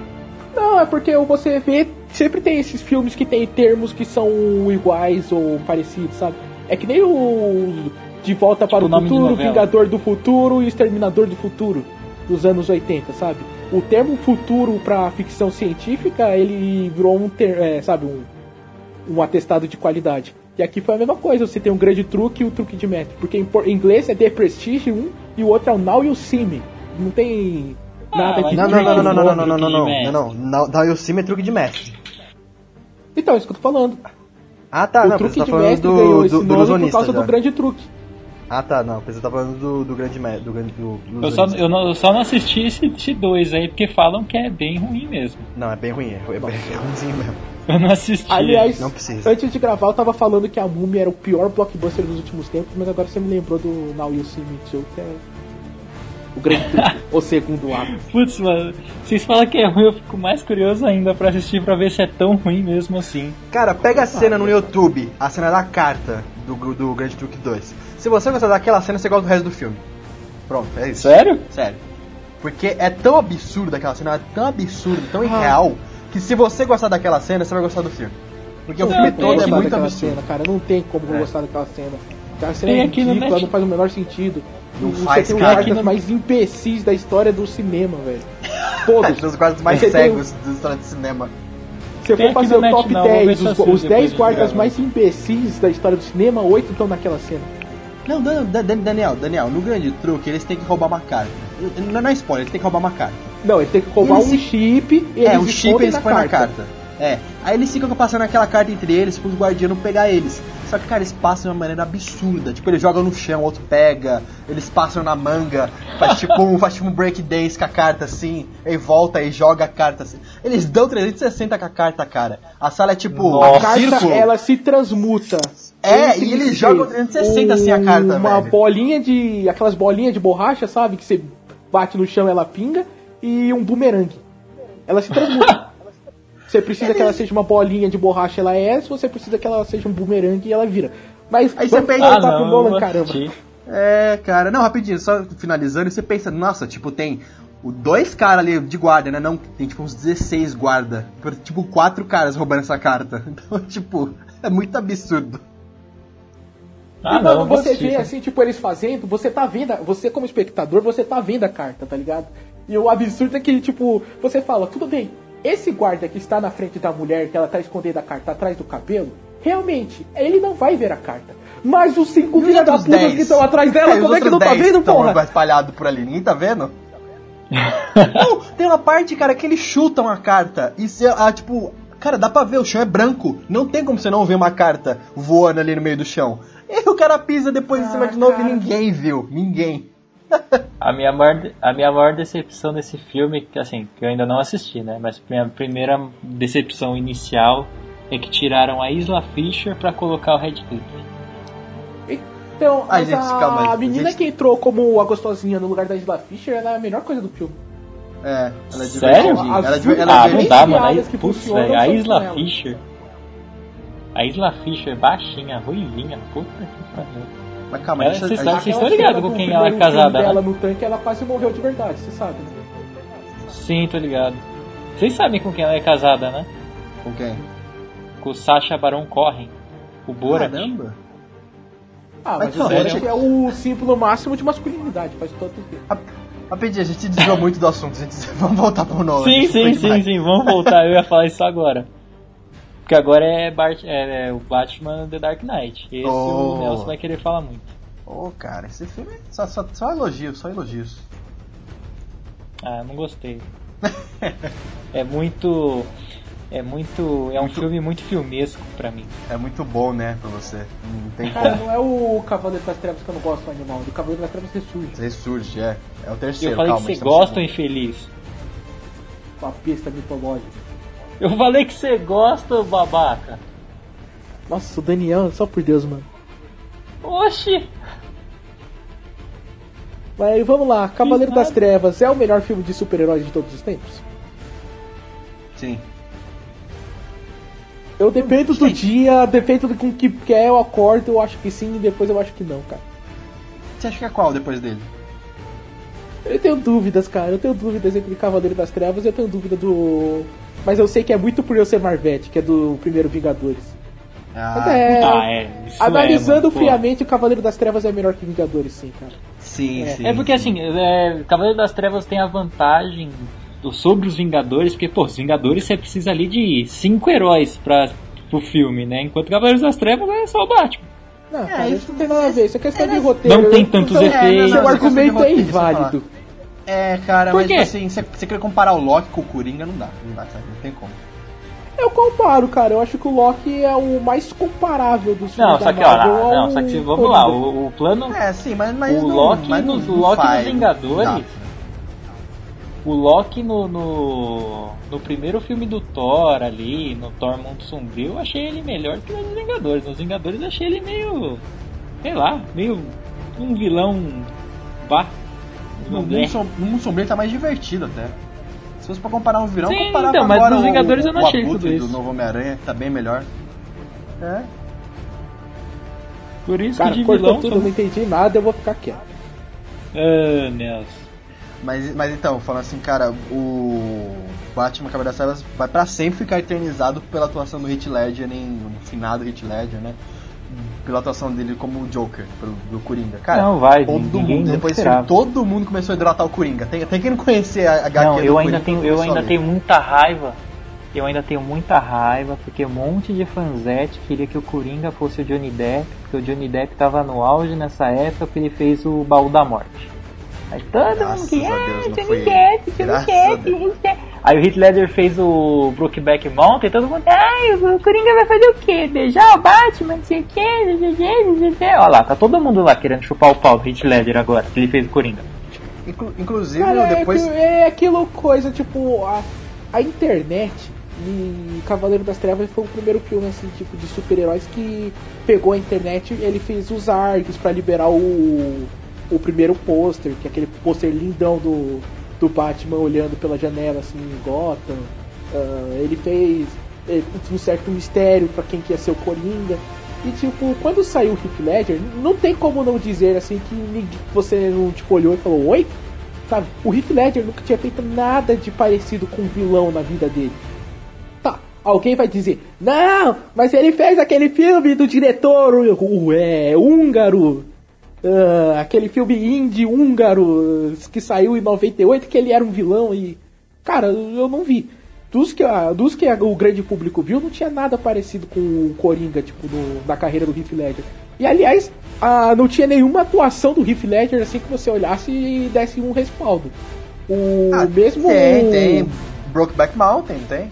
A Brokeback Mountain é muito diretor ali, muito roteiro, cara. muito, é, tanto e ele quanto. Bem também. Mas o... É, manda ver, mas ok, sabe? Eu consigo ver o qualquer outro ator no lugar, tanto dele quanto do Jake Gyllenhaal na- eh, nesse filme, sabe? É, concordo, mas assim, o, e, e- até, e até foi engraçado, falavam que o Coringa ia ser gay, né? Porque ele fez Brokeback Mountain, maior preconceito com o cara. Aí chegou lá. Mas aí eu acho interessante porque se você forçar muito, você consegue ver trejeitos homossexuais de muitos coringas por aí. Então, A galera fala muito do que ele ama o Batman, pai. O, o Mike no cast sobre o Batman que a gente fez, ele falou de uma A obsessão dele pelo Batman. Sim, exatamente. Então, tipo, não é um. Ah, cara, isso é. a- eu reclamo muitas vezes é, sendo nerd, mas eu sei que eu sou babaca que nesses caras que foram contra o Heath Ledger. Que nem. Deixa eu ver quem que eu critiquei recentemente bastante, ah, que foi contratado pra filme de super-herói. Não, que nem, assim, mas esse, esse lance do, do de seu Heath Ledger, eu, eu também é estranho, admito, mas tipo, pô, eu pensei, se o Nolan chamou o cara pra fazer, é porque o cara foi bom. Tanto que eu até queria ver a, a, a audition tape do Heath Ledger pra fazer o Coringa. Meu, como é que deve ter sido pra escolher o Heath Ledger, que realmente, como você falou, não fez nada de vilanesco no cinema, e do nada é chamado pra fazer o Coringa? Sabe o que eu- um que eu quero ver também, que eu achei que ia acontecer a mesma coisa eu, me enganei redondamente? Jesse Eisenberg pra ser o Lex Luthor. Por quê? Ai, calma. A gente vai dizer muito do assunto de novo. é. A gente tá con- é, conversando sobre o, o cast Conversando do sobre filme, ué. vilões, porra. Ah, é o. Heath Ledger, querendo ou não, o filme todo, ele é extremamente bem editado. A fotografia desse filme nas cenas noturnas. Aquela primeira cena dele entrando lá na naquela torre do chinesinho pra pegar ele de volta. Aquilo lá é um espetáculo em tantos, é, tantos- tantas O formas roteiro, o diferentes. roteiro desse filme também é um primor, cara. Tanto pelos, pela fala dos personagens, como as ações, como o ambiente, tudo o roteiro, cara, ele monta tudo certinho, a trama toda é bem amarrada. O final desse filme, ele é aberto, só que ele é redondo, sabe? Não é aquele final que você, nossa, é, tipo, não fechou a história, não, fechou certinho, só que ele deixou para um próximo filme perfeitamente, cara. É Sabe? aquela, aquele problema que a gente, como fã, entendeu melhor o final do. que o David Goyer escreveu nesse Cavaleiro das Trevas do que o próprio David Goyer, velho. Pode crer. Ele não entendeu o que ele escreveu naquele final, cara. Não é Não, não possível. entendeu. Ele só pegou as palavras bonitas. Ele É. é, o- ele é o herói que a gente que, que- ele é o herói que Gotham merece, mas não que Gotham precisa, não sei o quê. É. Ele achou, Pai, nossa, Por que fala, nós vamos caçar? Por que, que nós vamos caçar ele? Porque ele aguenta. Porque ele aguenta o quê? Ser caçado enquanto ele faz o que tem que fazer. Aí quando vai começar o Cavaleiro das Trevas Ressurge, você descobre o quê? Que porra nenhuma! O cara desistiu. Ele falou, foda-se, foda-se, não quero saber, não quero saber. tipo, não, cara, você acabou de falar. O que, que você falou? Ele aguenta. Porque ele é o paladino da justiça, o herói incansável, ele é o cavaleiro das trevas. Não, mas, mas então, mas é aí que mostra, é aí que o Cavaleiro, do- que o Cavaleiro das Trevas ressurge tá aí pra mostrar. Apesar de você ser o símbolo, de você ser é, o cavaleiro que aguenta tudo humano, Ele tem você fraquezas. ainda é humano. É. É, como mostra Cara, mas no o- hospital. o ele que não que tem é cartilagem que- no joelho. Não, não. Mas o que, que eu- diz é que gente- logo depois disso ele desistiu, cara. Não teve uma grande, um grande gap, porque o Cavaleiro das Trevas Ressurge começa oito anos depois do do Mas Cavaleiro ele das não tá Trevas. os oito anos e- parados, tá? Não, não, Ele tá, tava tá, oito anos. Ficou, ficou parado oito Os anos oito parado. anos parados, Tanto né? é que o nego achou que ele tava morto. É, não lembra, cara? No começo do filme falaram lá. que o Batman tá sumido, não sei o quê. Não, é, mas eu não achei que fosse os oito anos. Foi, então, cara, foi um bem. já Se não foi os oito anos, ele ficou mais um mês em ativa, tá ligado? É, verdade. Ele ficou mais um mês. Aí aconteceu Aí, uma coisa que ele falou, não, joelho, né? Aquela artrose. Não, mas cara, eu, eu ainda me prendo pelo meu argumento, mano. O, o corpo dele não aguenta, velho. Você viu aquela cena do hospital? Mano, o cara não tinha Não, não, Cara, mas tipo, Não, se não, tipo, não, você, não, não, a se gente você... entendeu, só que o David Goyer, ele deu uma puta introdução pro próximo filme que o Batman aguenta, entendeu? Tipo, ele deu um contexto pra ter o próximo filme. Só que daí Tudo ele desistiu da ideia do último filme e fez outra coisa. Ah, é. Ele aí- poderia ter consertado essa cagada simplesmente falando uma, tipo, dizendo o Batman conversando com o Alfred, falando, ah, eu lutei aguento mais." durante sete anos, mas meu corpo não aguenta Sim, mais. sim, sim, é, não, é é, simplesmente o Batman sumiu há oito anos e o último e os acontecimentos lá do quando o filme começa tá fazendo oito anos de que o, o Que o dente morreu. o dente morreu. Então, tipo, se, tudo bem, pode ser que ele tenha lutado um pouco mais, mas foi muito pouco tempo pro joelho dele ter ficado estourado daquele jeito. E a gente pulou. Nem na o- fisioterapia ele a tava. Ele, origem, ele tava. ele tava na cama dele já deitado ali, estirado. No começo do filme. É, ele virou um velhinho, ele tá usando bengala, cara. Ele tá usando bengala, mano. Sacanagem. Ou o Coringa bateu nele? Bateu, ele foi mordido pelos cachorrinhos? Beleza, mas os cachorrinhos não estouraram o joelho dele, cara. Futebol no final de semana foi foda, cara. Não é possível. Quando a gente chegar no filme, eu falo as coisas, check. É. Então, enfim. o, final, pra mim, cara, quando, quando eu assisti pela primeira vez, esse final, quando ele fala essa, o Gordon tá falando essa narração em off com o filho dele, porque ele aguenta, porque ele é não sei o que, ele é não sei o que. Ele é o Ele é o cavaleiro que não das queremos, trevas. mas é o que precisamos. Mano, eu juro, eu o rei, eu falei, é esse é o Batman, cara. É isso que é o Batman. Ele vai ser caçado pela polícia agora, mas ele não vai desistir porque é o que é certo a fazer. Ele vai fazer o que é certo. E não o que, que sabe, tipo. Não, eu, sim, mano, é, Eu, ele é- eu, caralho, eu, eu- ah, Foi nesse dia que eu virei um Nolete. Foi nesse dia. Eu admito, eu já fui um Nolete na vida. É, ele eleva o Batman ali quase com Deus, né? Como Sim, um mas tá certinho, cara. Ele é o, o, o Batman, ele é humano, mas ele é Deus. Ele É, é uma espécie de. Ele é o. Nos quadrinhos, da ele, é, Trindade nos quadrinhos ele é o cara mais Não, foda sim, ali. então, né? só que aí eu digo naquela mes- nessa mesma coisa que vocês disseram, né? Eleva o cara a um deus pra chegar no próximo filme, ó, ele não tá mais fazendo nada.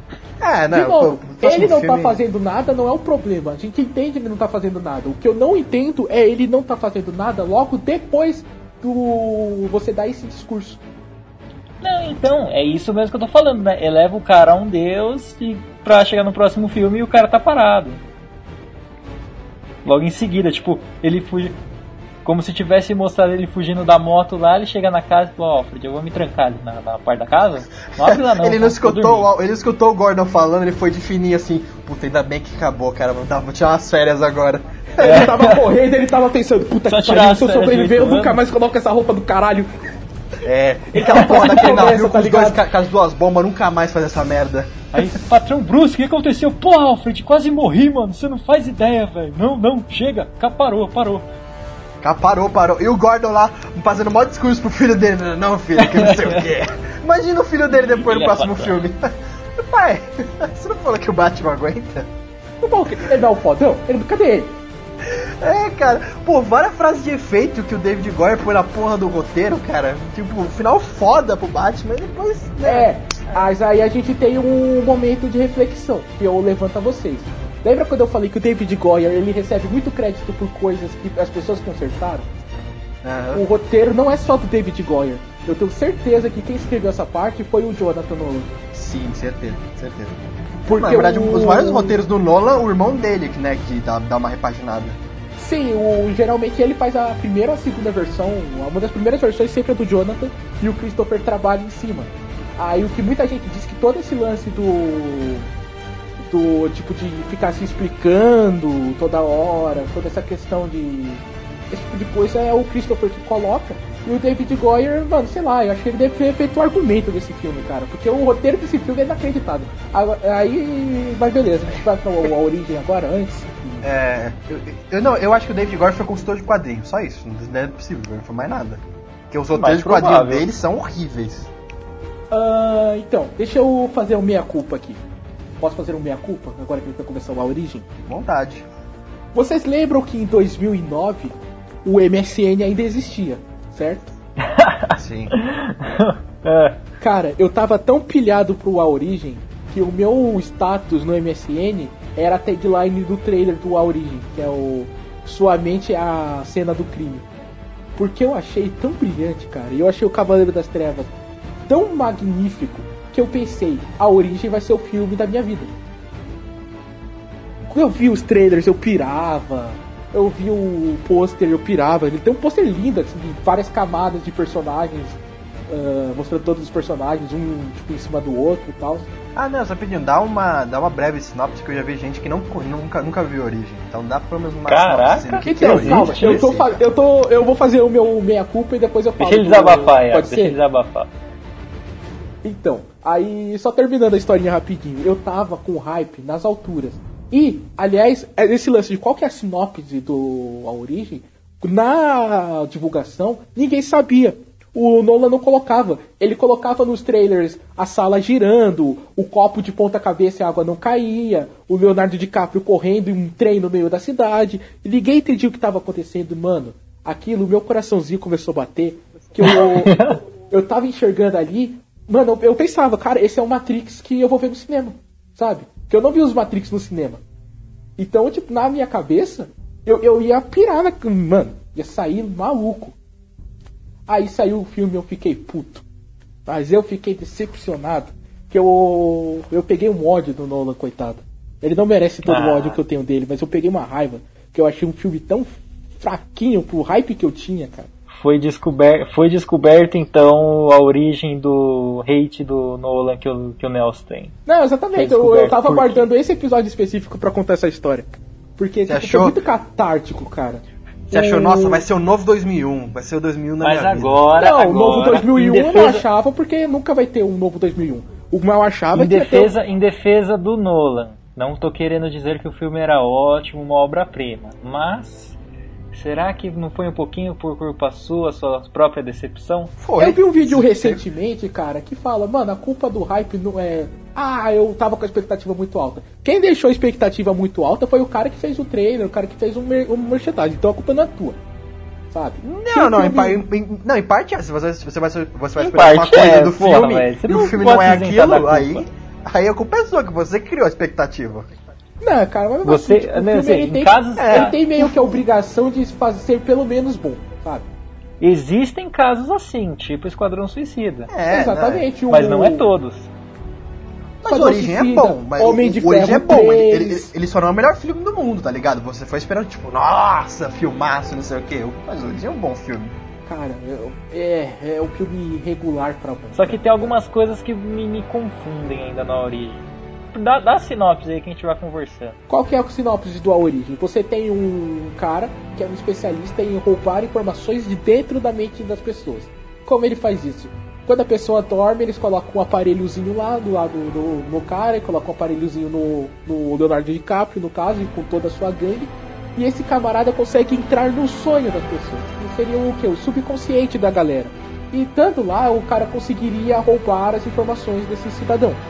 Só que o corpo ele tem mecanismos, ele criaria mecanismos de, de defesa e esse cara tem que ser treinado e ele tem que ter uma equipe treinada para que consiga burlar essas defesas.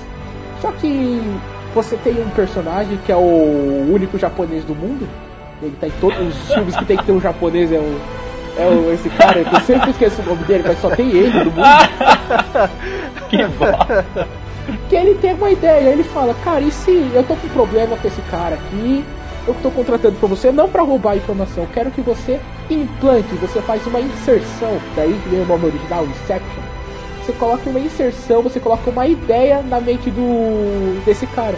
E essa mente Ô, vai Nelson, mudar todo. Nelson, Oi. é o Ken Watanabe. Ken Watanabe, o único japonês do mundo. É isso que significa Ken Watanabe. E você vai e, tipo, o Leonardo DiCaprio ele recebe essa missão. Só que ele sabe que, primeiro, isso teoricamente é impossível, e ele sabe que a única vez que ele fez isso deu merda. Ah, e aí começa o filme, tipo, a trama se desenrola a partir disso. Você precisa fazer um. É um heist movie ao contrário. Em vez de você roubar, você tem que colocar algo no lugar. Então, o que me incomoda um pouquinho nesse filme é a questão do limbo. Tudo. A questão do limbo pra mim. Como assim? Porque assim, qual que é o pior. No começo, logo no começo, qual que é o pior medo deles? E parar no limbo, porque não tem como saber quanto tempo você vai ficar lá, certo? Certo. Você pode ficar lá 10 dias, como você pode ficar 70 anos.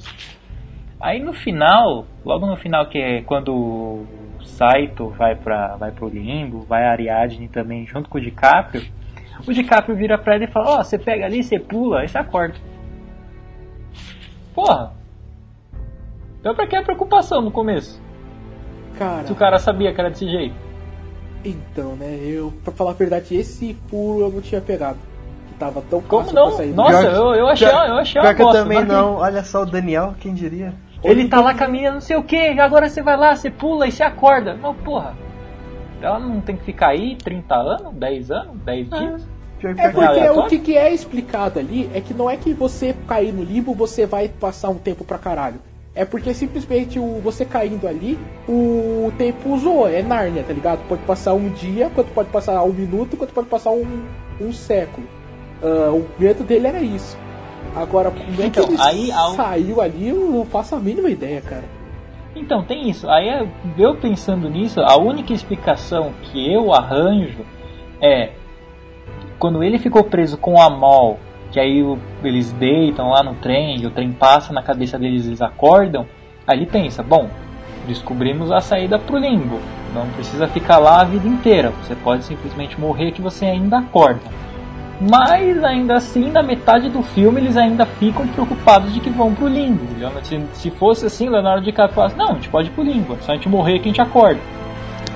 Mas isso não acontece. Ah, cara, Então, tem pra mim- problema. A, a Isso é mulher um furo, dele. é um furo, bacana. Quando você imagina, tipo, você tenta pensar a mulher do seu sonho, tá? Você imagina a mulher do seu sonho. Você Scarlett só imagina. Johansson. Tá, imagina a Scarlett Johansson. Você só imagina as coisas de boa da Scarlett Johansson, certo? Você tá idealizando uma mulher. A mulher do Leonardo DiCaprio tava no subconsciente dele, então necessariamente ela era uma idealização. Você consegue ver ela e enxergar ela como uma mulher perfeita? Não tô falando de beleza, eu tô falando de per como uma mulher mesmo, sabe? Tipo, ela é a mulher perfeita? Não, ela é chata pra caralho, velho. Ela é uma stalker reversa. Ah, Muito.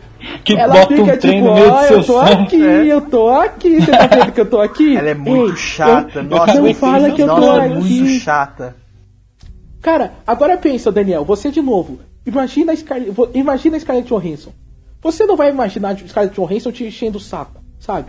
Você não vai. É. Caraca, Scarlett Johansson, que delícia se ela chegasse agora e falasse: Porra, Daniel, levanta a tampa da privada, sabe? Não, cara. Você imagina coisa boa, você imagina a mina, tipo, sendo legal. Então, a- e, e ela em si não agrega quase nada, velho. Se você, ti- se você manter o trauma, você tira um personagem dela, sabe? Você mantém o trauma, a mulher morreu, não sei o que, não sei o que, mas você tira um personagem dela das cenas que ela fica, tipo, fantasminha camarada, não muda porra nenhuma no filme. E você tem toda a questão Como do. não? Você não entende? Você tem que entender? Não, pera, você tem que entender. não Mas o ela não o interage diretamente no, no, na- no subconsciente do Kobe, pô. Como é que não ia fazer diferença se ela não tivesse? Não, cara, não faria, velho. Não. Não, não, não, não. As cenas que ela tá ali, tipo, de fantasminha camarada, que o Nelson falou, ela realmente não muda em nada. Tem uma Se tirar ali, a trama continua, eu acho. E, e mesmo mesmo se interferisse ali no Kobe, cara, podia ser outra. Podia ser outra, outra desculpa ali do roteiro pra, pra cima dele, sabe? Não precisava ter sido ela, necessariamente. Ah, seria o que então? Mano, qualquer coisa, você roteirista, Qualquer você coisa, inventa. cara, E pode manter, como eu disse, você mantém a mulher. Só que se você quer manter a mulher no filme ali, você vai ter que colocar ela e pra explicar alguma coisa. Explicar é foda nesse filme, que tudo é muito explicado. O que- Mas pra você. Ela tem que ter uma função na trama que não seja ser a mulher que morreu ah, e é chata pra caralho.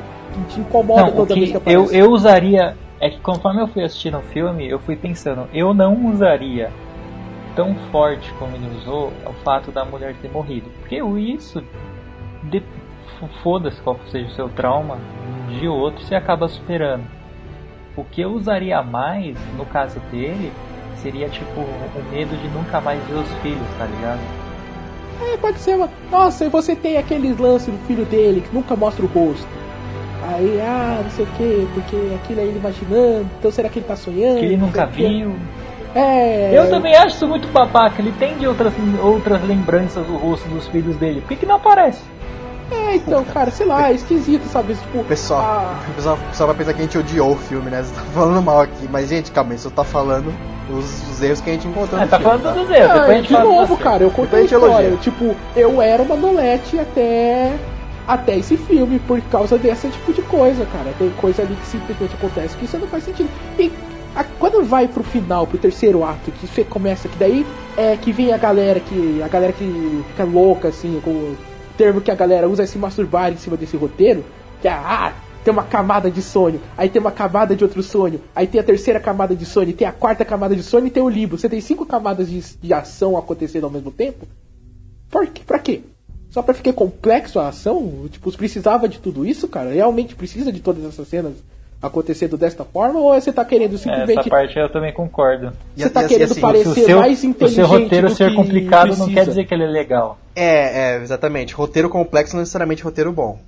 É, cara, tem aquele filme, é. O. Caraca, qual que é o nome? Agora é.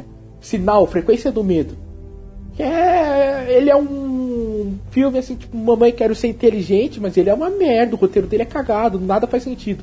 Não, cara, Hum. né? pe- Pega o novo Mad Max aí, cara. O roteiro super simples. É ótimo. Funciona perfeitamente no filme.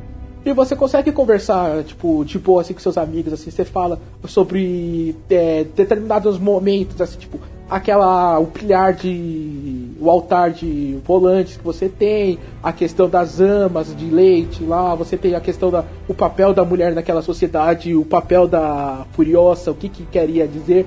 Ah, você consegue conversar. Agora sobre a origem, a gente vai conversar sobre o quê?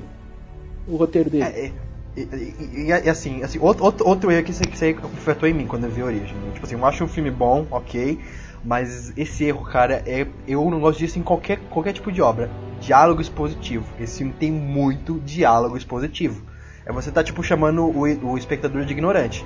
Você explicar o mecanismo do sonho, você explicar alguma coisa, beleza. Agora você explicar isso toda hora e mais coisa ficar. E pôr personagem só pra explicar isso, velho, sério, não precisa. Pelo amor de Deus, eu entendi a primeira vez. O que, que É, era? Porque ele queria Sonho, fala, expandir mostra, todo E- con... Ele queria expandir todo o conceito que você pode fazer no sonho, que eles tenham controle sobre aquilo. É, e É, fica, e até fica martelando naquilo. dele. É, não, sabe? pa- Parece que o espectador é burro, parece que o espectador não pensa, sabe? Me deixa pensar um pouco sobre o filme, eu vou entender, sabe? Mas, Daniel, não é o filme David tipo, Lynch nem, eu achei vendo. desnecessário ele ter que explicar pra Ariadne que ele pode fazer a escada fodona lá sem fim. Ah, Pô, isso também, nossa. Tá, grande bosta. Não, cara, a questão é, tipo, o, a grande que- o filme que eu achei que ia ser o Matrix é justamente tipo, ele te dá o- as coisas assim, você olha o, aquilo que tá acontecendo e você formula suas teorias sobre aquilo que tá acontecendo. Ele te dá a explicação básica. O resto, o core, você cria. Você, como espectador, você imagina. Ah, por que, que a nave tem esse formato? Imagina. Por que, que as máquinas querem fazer isso? Imagina. No origem não, tipo, ah, por que, que ele tá evitando usar o, esse soro? Ah, esse soro é utilizado pra manter o personagem, o, o cara dormindo no sono REM durante mais minutos, porque é ali que ele vai estar sonhando e não sei o que. Ah, o que que. Mano, já pensou? O que que acontece se você, sei lá, tropeçar e bater a cabeça no sonho? Ah, como as regras da física não fazem sentido, você não conseguiria cair. Sabe, ele não te dá. É, ele te dá todas as explicações. Não tem de onde ser. Justamente, Então, não é tem o aí- que você debater em cima desse filme, justamente porque já tudo foi debatido no próprio filme. Então, mas é que assim, algumas coisas você poderia deixar no imaginário, mas uma coisa que ele também poderia ter feito é tipo introduzir só algumas coisas de- na questão de sonho no filme, só algumas, e o resto, se ele quisesse expandir, uma sequência. A Origem 2, sei lá. Ah, não precisa de sequência, cara. Deixa, deixa ali. Deixa, pro- deixa pra gente imaginar, cara. É, é tão gostoso você terminar um filme Não, e você ter que correr coisas, pra falar com seu tudo. amigo, tipo, mano, você assistiu esse filme? O que, que você achou? Sabe? Porque que nem, se aparecesse Zion no primeiro Matrix, que bosta que ia ser. Exatamente, cara. Zion precisava ter aparecido no no Reloaded. Não. Aliás, Reloaded Revolutions precisava existir? Não. Cara, não. Simplesmente o, a história não terminou no final do Matrix. Mas, tipo, É, o o pessoal fica acabou, se perguntando, cara. Tem né? Como é que vive a raça humana ali naquele, naquele mundo real? Aí, ah, né? Os caras quiseram responder. É, como. tipo, você entende o que, que aconteceu. O Neo é o escolhido, ele virou um super-herói e. Ele virou um super-herói, eu digo isso porque no final ele voa, né? E cara, ele vai resolver o problema. Pronto. E o, fi- o final, tipo, com um ato que é o Neo voar, ele já te. ele me deu toda essa interpretação, cara. O, tá, o Neo vai ser o cara que vai resolver o problema. Eu não quero saber necessariamente como que ele vai resolver. E é, a origem teve esse problema, cara. Não tem. De novo, o que, que a gente pode debater sobre o a origem? A questão do subconsciente? Não, ele já mastiga o que, que é o subconsciente pra ele. Pra imaginar o que, que é sonho? Não, ele já mastiga o que, que é sonho pra ele. Ah, o. Cara, não tem nada, velho. É, assim, a gente não precisa debater, ele tá, tá tudo ali no filme, é só vocês assistirem, sabe? Não tem. Ah, eu, eu, ainda- não, é- não é, que- eu não é ainda tipo, não é tipo o Donnie Darko, sabe? Você sai do filme, nossa, Ah. cheio de teoria tal, não sei o quê. O- Não, é, tipo, e o próprio. é simples. O, o que ele tenta fazer pra você manter o, o, o filme. O filme vivo é um roubo. É um roubo que ele faz com o filme dele, com o roteiro dele. Que é a questão do peãozinho no final. Aquilo é uma safra- tipo, não é um roubo, cara. Mas aquilo não era pra ser tão grande, sabe? Acho que era só pra dar um. pra você olhar assim e dizer, epa, será que. E tem nego na internet que tá discutindo até hoje se o cara tava sonhando ou não. E o a porra do peão nem era o totem dele, cara. Tá tudo errado. Então, eu não tem essa questão do que o peão era o totem da mulher, na verdade? É, o que E fala no que filme era que pra é o outros? totem dela e você não pode usar o totem de uma pessoa, de uma outra pessoa. O totem tem que ser só você que, é, que tem manuseado, né? Então, só que aí que eu ia perguntar pra vocês, é... No final, ele tá sonhando ou não? Não. Não, não tava. Acabou de falar isso, que não pode usar o totem do outro. Não, vocês não entenderam. Tá, tanto. Não, ele não É. tava sonhando, aquilo era a vida real, cara. Não, sim, é, eu também achei. Porque não dá. O peão dá uma balançadinha ali que O não é peão dá, dado. primeiro que o peão dá uma balançadinha. Se, quando a cena que mostra, explicando do Totem, que faz a. que a Marion. É a Marion Cotillard, que faz a mulher dele? Ela, que ela gira o, Cotillard. o peão dentro lá do. Ela gira o Do peão cofre. dentro do cofre, né? Ele fica bonitinho lá. Pá. No equilíbrio perfeito. Exatamente. E ali ele dá uma tremeliquinha assim. É só pra você, tipo, e aí? Mas, tipo, você percebe o que que tá. Eu não entendo, eu, eu juro, eu te juro, cara, esse- essa galera que fica se perguntando até hoje se era um sonho ou não, eu não consigo entender. O Júlio vai ficar Não, puto porra, escutando ó. esse cast, mas Júlio, era pra você estar aqui, velho. A culpa é tua. Se ferra aí. Você quer, você quer saber de uma coisa? Tem, ó, tem gente que eu já vi perguntando isso. Já perguntaram pra mim. Faz um bom tempo já, mas perguntaram. No Batman Cavaleiro das Trevas, não tem aquela parte do interrogatório do Coringa? Tem. Tem. Que ele dá o endereço lá dos dois, o caramba? Sim. Nossa, pergunta se o Coringa errou? Não, pergunta por que, que o Batman foi salvar o cara se ele queria salvar a menina. Nossa, Nossa aí você tem que mandar internar. Aí já é outro nível, cara. Aí os caras que Eu vê. ah, não entendi, É, o Coringa deu, deu o endereço da menina e foi salvar o cara. Por quê? Ai, cara burro, idiota, não sei o É. que, aí a menina morreu. Não, eu- eu- eu- aí, o- aí o pessoal que vê Transformers, Bay- Baywatch, fala: Nossa, que roteiro, meu Deus. Esse sim é um roteiro bem montado. Olha, luta de robôs. É ver, o, é, ver, é, ver, é ver o carinha lá, o, o, o único narigão, que é. Eu tô embaixo do escroto do robô, meu Deus, João nossa, que fala. Ah, o- O Tutu, isso. Pior que eu gosto dele, né? Mano, ele faz Ah. muitos filmes muito bons, cara. Só que ele fez transforma. É, cara. Não, de, de- tipo assim, tem, tem vídeo na internet do pessoal explicando a origem, do pessoal desconstruindo pra poder explicar pro público. Gente, sabe, não é um filme difícil de você entender a origem, ele te Não precisa coisa. disso tudo, caralho. Não precisa, cara. Você vai desconstruir alguma coisa? Desconstrui Elite, então. É, Não cara, desconstrói a origem, desconstrói, cara. tipo, é, desconstrói os, tipo, os, filmes clássicos, né? O Coppola, sei lá, desconstrói os filmes assim. O grande truque eu acho que tem um enredo bem mais complexo, embora no final ele te entregue o ele explique. Mas ele tem um roteiro muito mais complexo em forma de estrutura do que o A Origem, pra você terminar e dizer, um, eu acho que eu perdi alguma coisa, sabe? Só que, claro, no final, de novo, ele entrega o que que aconteceu de fato. Mas, cara, o... Tem um bagulho que me incomoda muito no final da origem também, que eu não lembro exatamente o que, que é, porque faz tempo que eu assisti. É logo naquela cena que eles estão. Logo no final, que é quando o pai do Cillian Murphy tá morrendo lá no, na base do deserto, do, na neve lá. Tem algum bagulho naquela, naquela, naquela parte que me incomoda, mas eu não consigo lembrar direito o que, que é. Vou tentar. Assim, só pro pessoal falar que a gente só não tá dando hate no filme, vai. pra- Os efeitos do filme são muito bons. Tanto os efeitos especiais como os efeitos mais práticos que o Nolan teve que fazer. Pô, ele montou. cena da- É, ele, ele- ele montou tipo um quartinho, um quadradinho, ele montou vários, vários cômodos que, que giravam assim, com a câmera lá Sim, dentro. então, isso que eu ia falar. A cena do, da luta, da treta no quadrado rolante foi da hora. É, então, tipo, ele fez tudo aquilo com efeito prático, sabe? Tipo, o cara teve um puto esforço. Então a gente tem que reconhecer que o, o filme tem, tem seu mérito. Cara, esses, efeitos. é, isso daí tudo bem. Tipo, o, visualmente falando, acho que o Nolan ele é. No que ele se propõe, ele é quase irrepreensível. Tirando no Cavaleiro das Trevas, que é o, a- os únicos defeitos que eu enxergo no Cavaleiro das Trevas são a, a fotografia das cenas de ação. Eu acho elas muito fracas. Agora, tanto a fotografia quanto a As- coreografia. A cena de, de Paris explodindo na- no primeiro sonho da Ariadne também ficou bom, muito bom. Então, cara, ele, ele. Quando ele precisa voltar esse tipo de set piece um pouco mais. Complexo, sim. ah, é, ele consegue se sair bem, ele consegue umas cri- saídas criativas muito boas. Agora. Cara, o. Uma coisa que eu não falei, no Cavaleiro das Trevas tem uma cena que o Batman vai pegar o Falcone. Que ele. No Cavaleiro das Trevas? É o Falcone não, aquele outro mafioso que ele quer. Assim que a Rachel morre. Que ele quer perguntar É que o Coringa. Falcone, é o. Putz. Eu sei, não, eu sei, eu sei É, que é. Marrone, é o Marro, Marrone, Marrone, Marrone, sei lá. dele. É, acho que é Vamos- Marrone. vamos chamar de Que Marrone, porque se ficar Marrone invade vai ficar a... Ele invade aquela. Aquela loucura, aquele balada. barzinho que ele tá.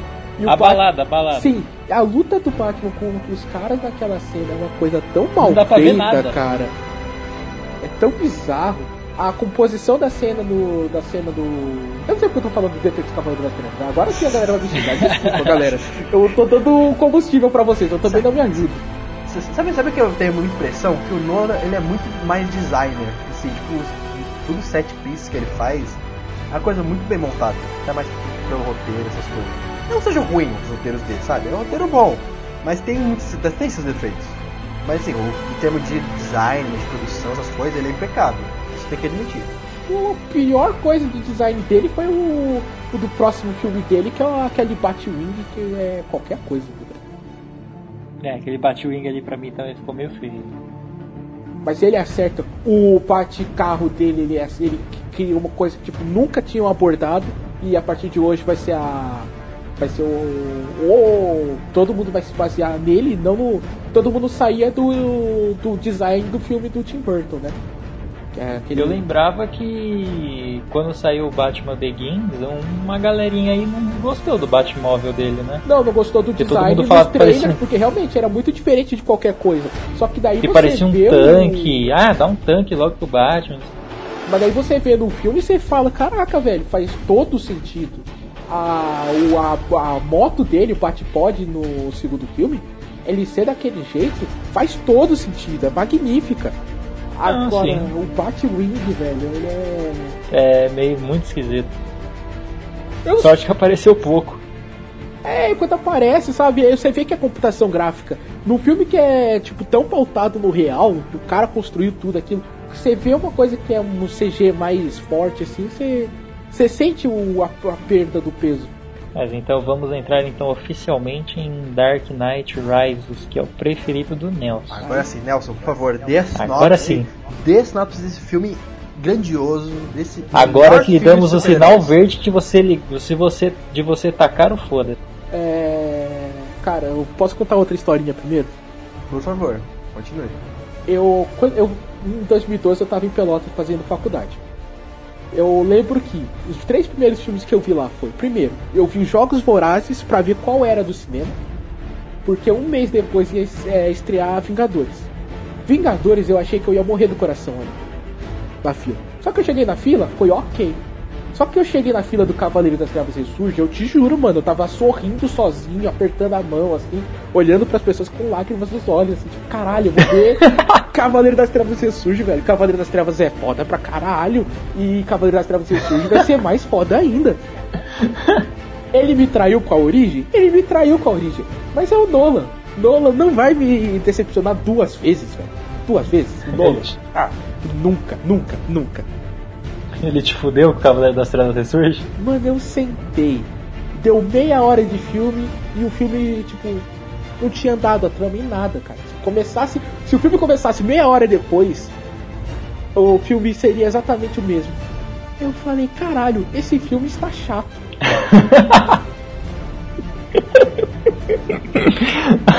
Aí tem a primeira cena do Batman lá quando ele vai atrás dos caras, né? Aí tem até a cena que o. que é o é metalinguístico foda. Que o cara fala, o policial velho tá com o policial novo na. na, Na viatura. Aí ele fala, não, agora senta aí que agora vai começar o show. Eu falei, vem em mim, Nolan, vem em mim, você fez. Caraca, você fez Deu filme de ritmo tão. confiança. Você um Ah, pô, essa cena ficou da hora, pô. Tem que xingar. Você fez um ritmo tão ruim no começo do filme, né? Porque agora vai, cara. Agora vai ser porradaria, tipo. O, o ritmo vai ser maluco, velho. Você vai fazer Batman Begins e Cavaleiro das Trevas parecer filme de criança. Não. Não. O filme não, não anda, velho. Ele parece tipo um senhor de idade andando do- tipo, na fila do, do pão, tá ligado? Aí a fila anda e o cara não percebeu porque ele tava fofocando. Não, vai, essa cena das motos aí é mó da hora, vai. quando Então, ela volta. é. Depois disso, o filme morre de novo. O Ah, o ritmo morre. dele. Ele, ele sofre um assassinato, o que a edição desse filme faz com o filme. E tem uns cortes absurdos. Depois tem um momento assim que é. Cara, eu te juro. O. Depois que quebram o. Que o Ben quebra o Batman, ele tá lá todo fudido. Depois tem aquela cena ridícula dele voltando a andar porque o cara deu um soco nas costas dele. O. o cara ajeitou. É, eu também não sei como é que você volta a coluna numa pessoa com um soco. Mas beleza, aí tá uma cena do Batman se exercitando, né? Ele tá lá, tipo, "Ah", não sei o que, que ele vai Mó de boa. que ele vai tentar fugir. Aí na tele, tá uma televisãozinha que o Bane sacana deixou uma TV pro, pro Bruce Wayne assistir em primeira mão o Gotham queimar. I will break you. I will break you. Break you. Ele fala com uma panela. Mano, Ele fala. É, americanos- ele tá tá falando que lá fino, fora só que ele fala fino tipo, como se tivessem com a mão na boca dele, assim. I will break you. Só que você tá ligado que lá fora nem, nem as pessoas, assim, os, os gringos mesmo, às vezes em quando É. entende o que ele fala. eles tiveram que reeditar os, o som do, das falas do Bane porque ninguém tava Não, entendendo. não. Nas primeiras exibições, nas primeiras exibições teste, ninguém entendia o que o cara tava falando. E sa- e sabe o que é pior? Tipo assim, eu pensei, não. Não. melhor. Não, não, é tipo assim, é a máscara do Tom Hardy, só pode, né? Aí eu fui assistir esse novo que ele fez aí com o DiCaprio, que o DiCaprio ganhou o Oscar. Cara, O não dá Regresso. pra. É, regresso. Não dá pra entender mesmo o que ele fala. Ele fala muito pra dentro. É muito estranho. No Mad dele. Max também ele fala pra dentro. Mas foda-se. É, ele- O. Tem essa Não, cena. é melhor que aquele. Tem aquele o. fez o Stephen Hawking no. O Ed Redmayne. O Ed Red Rain? É, mano, ele fala sussurrando, velho. Ah, mas ele, é- ele é de boa até. Não, Ah, beleza, não deixa dá, eu acabar a ele história, fala caraca. sussurrando todo o santo filme. Animais Fantásticos, o. Esse aí do Stephen Hawking agora me fugiu o nome. A teoria de tudo. Teoria de Tudo, o Destino de Júpiter, ele fala sussurrando Não, todo o destino santo de Júpiter é filme. muito bom. Porque ele está falando. De repente ele grita! Ele é baixinho, de repente ele fala alto do nada. Ele Ah, é fala muito bom, velho. Os- As irmãs Wachowski estavam de parabéns quando falaram com ele. Ele veio falando assim, Eu vou te matar, filha da puta! Mas então, aí tem a cena do Cavaleiro das Trevas Ressurge que o Batman tá lá, ele tá malhandão, né? Ele tava ficando gostoso de novo. Aí tá a televisão e fala, e fazem três meses que o. que a bomba está implantada. Aí você fala, caralho, três meses, olha aí. Corte seco, corte seco. Deu um corte seco. Gordon, Gordon está na sua frente. Gordon está na sua frente depois do corte seco que a pessoa acabou de falar que falta três meses para explodir a bomba. Você fala, beleza, vamos ver o que o Gordon estava faz- está fazendo enquanto o Batman está se exercitando. A primeira fala que o Gordon fala é: faltam sete dias para a bomba explodir. Aí você fala, caralho, foda-se técnicas de edição para passagem de tempo. Foda-se, foda-se, foda-se. Você pega. Você queria que você queria que mostrasse uma plaquinha assim escrito três meses depois. Não, não precisa, não precisa. Ele deu um corte no Ele meio deu do um negócio. corte seco. Isso Então chama transação. É como é que chama? Elipse, isso chama elipse de tempo. Tem isso no cinema. Ele não sabe o que, que é isso. Mano, isso não é uma coisa que, tipo, caralho, é difícil pra caramba você mostrar passagem de tempo no filme. Velho, não, nesse filme eles com. Principalmente porque essa porra dessa bomba ela vai demorar duas décadas pra explodir. Certo? O cara se baseia o plano dele numa bomba que vai demorar dois anos pra explodir essa merda. E, e o governo americano vai mostrar o presidente. Povo de Gotham, vocês já se fuderam no passado. Se fode aí que não tem nada que a gente possa fazer. Boa sorte. A gente tem dois anos pra bolar um plano, mas foda-se, é, vai ter as Olimpíadas agora e eu tô preocupado com sei lá. Foda-se vocês. Vai explodir uma O porra de uma bomba atômica em tudo, solo americano re- Remontar o time. e foda-se. Aí você, mano, e você fica tipo dois anos, caralho, dois anos, não sei o que, o filme ele vai mostrando o tempo passar muito, de uma forma muito amadora, cara. Que é tipo, toda vez que corta uma cena, você já espera a porrada, tipo, não, é agora vai 15 anos depois, tá ligado? A bomba explodiu.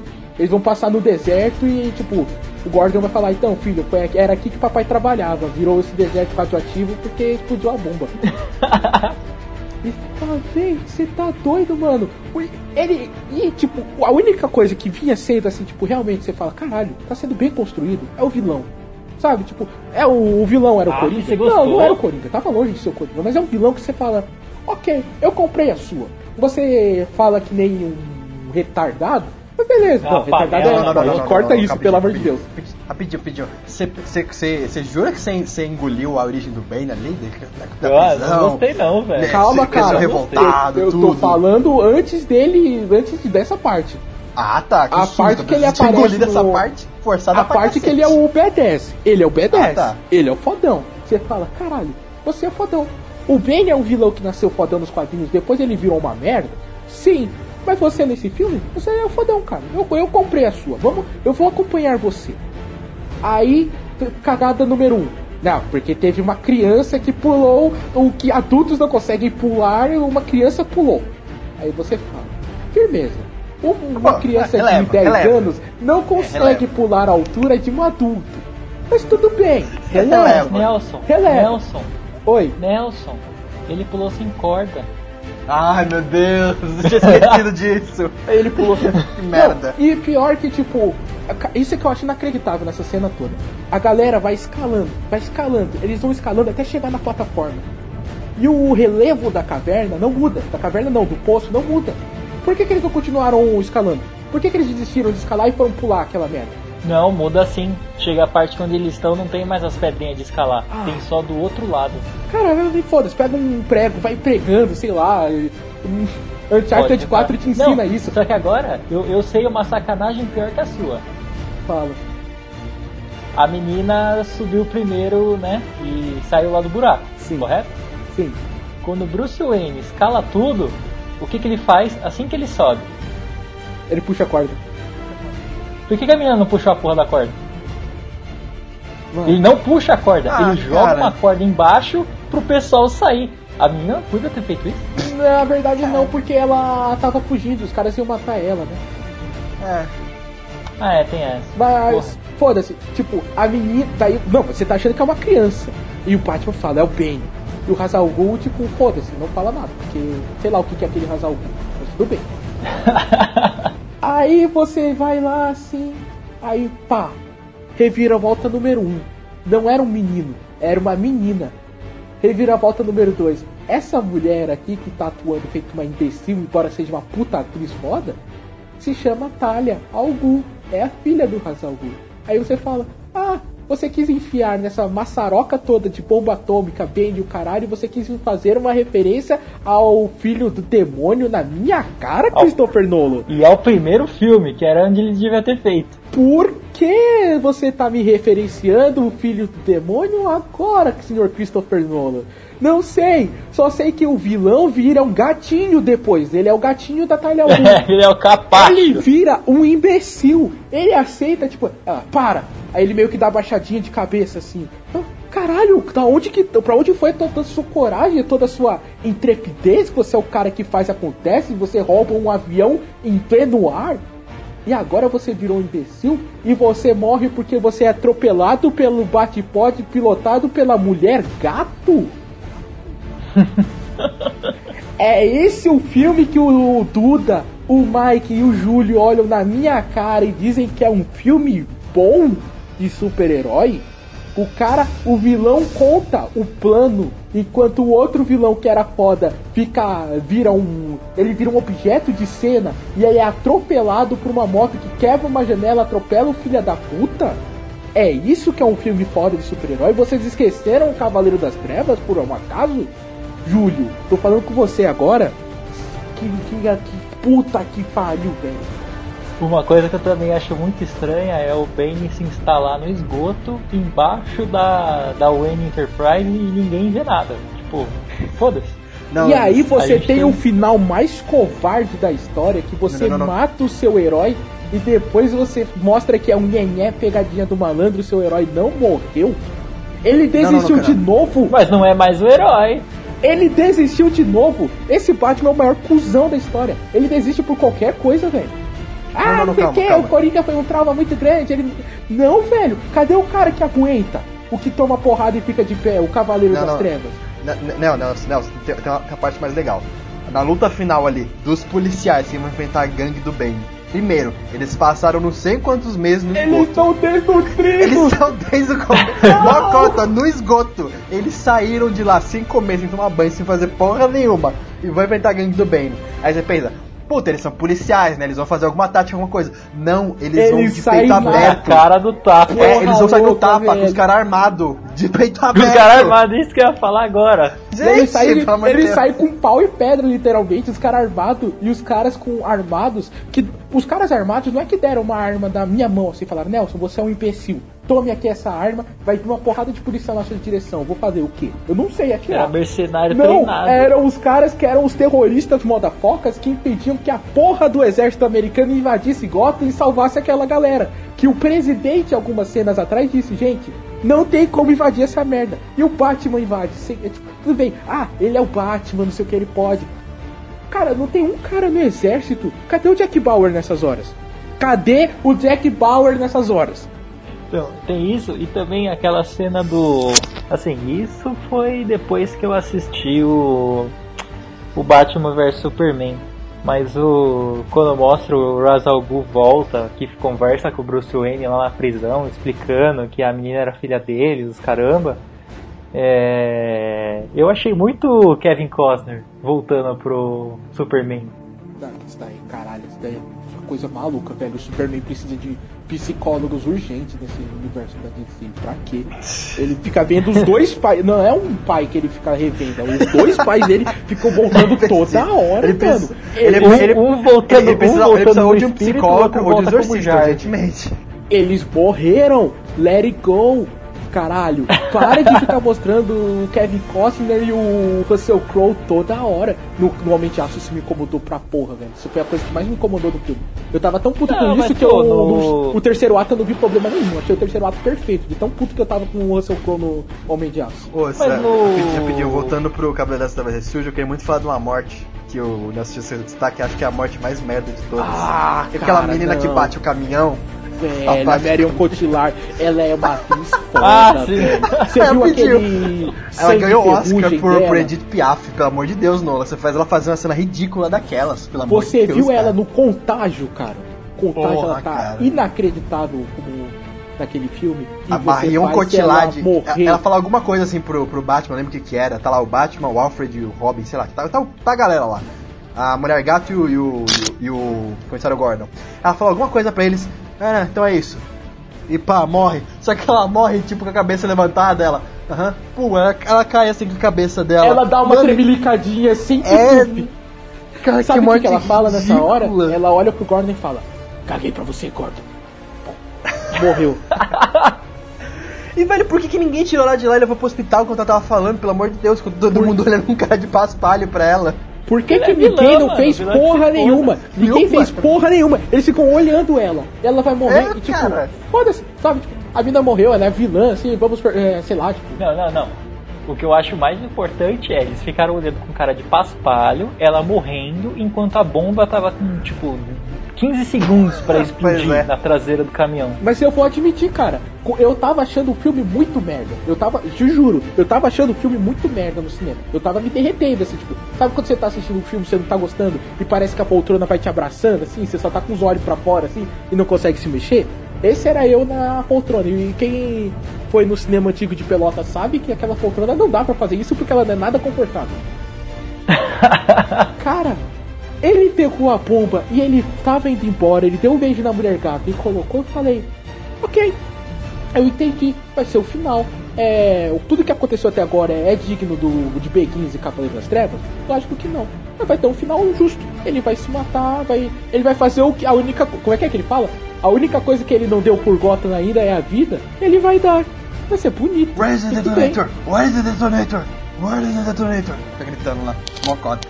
Então, aí é uma é referência à série, né, do do Adam West, quando ele pega, é, teve dias que você não consegue, não sabe onde colocar uma bomba. Aí isso foi ele, cara, olhou pro mar e falou, é aqui mesmo. Aí foi pro oceano. Aí a cena é fotografada muito bonitamente, acho que a única cena que é que a fotografia é realmente bonita nesse filme é essa aí. Ele vai indo pro horizonte, aí você fala, caralho, ele vai morrer por, por, por aquelas pessoas que, tipo, cagaram pra ele, tá ligado? Que foda, que foda. Que foda. Rapidinho, não, só rapidinho, me tira a dúvida, eu sei que é químico, tudo, manja esse negócio de molécula e tal. Era uma bomba atômica, não era? Já desse negócio de molécula é foda. então, era uma bomba atômica, não era? Que o Bane pegou e pôs a lingota? Aham. Sim. Ele foi ali pro meio do mar, não foi? Ali perto Foi. de Gota, na Baía de Gota? Você quer foi? perguntar se os dejetos radioativos podiam voltar pra Gotham e foder toda a, a, Não, não, a costa não. da cidade e, a- e o Não. ambiente marinho ali? Não, não, não, não, não, não, nesse caso, mas porra, ele foi ali pro meio da Baía de Gotham. Aquilo lá não podia ter dado alguma. Pegou algum lugar ali perto, tipo, que fazendo uma bomba atômica. alguns, Não, alguns teoricamente, escondidos ali.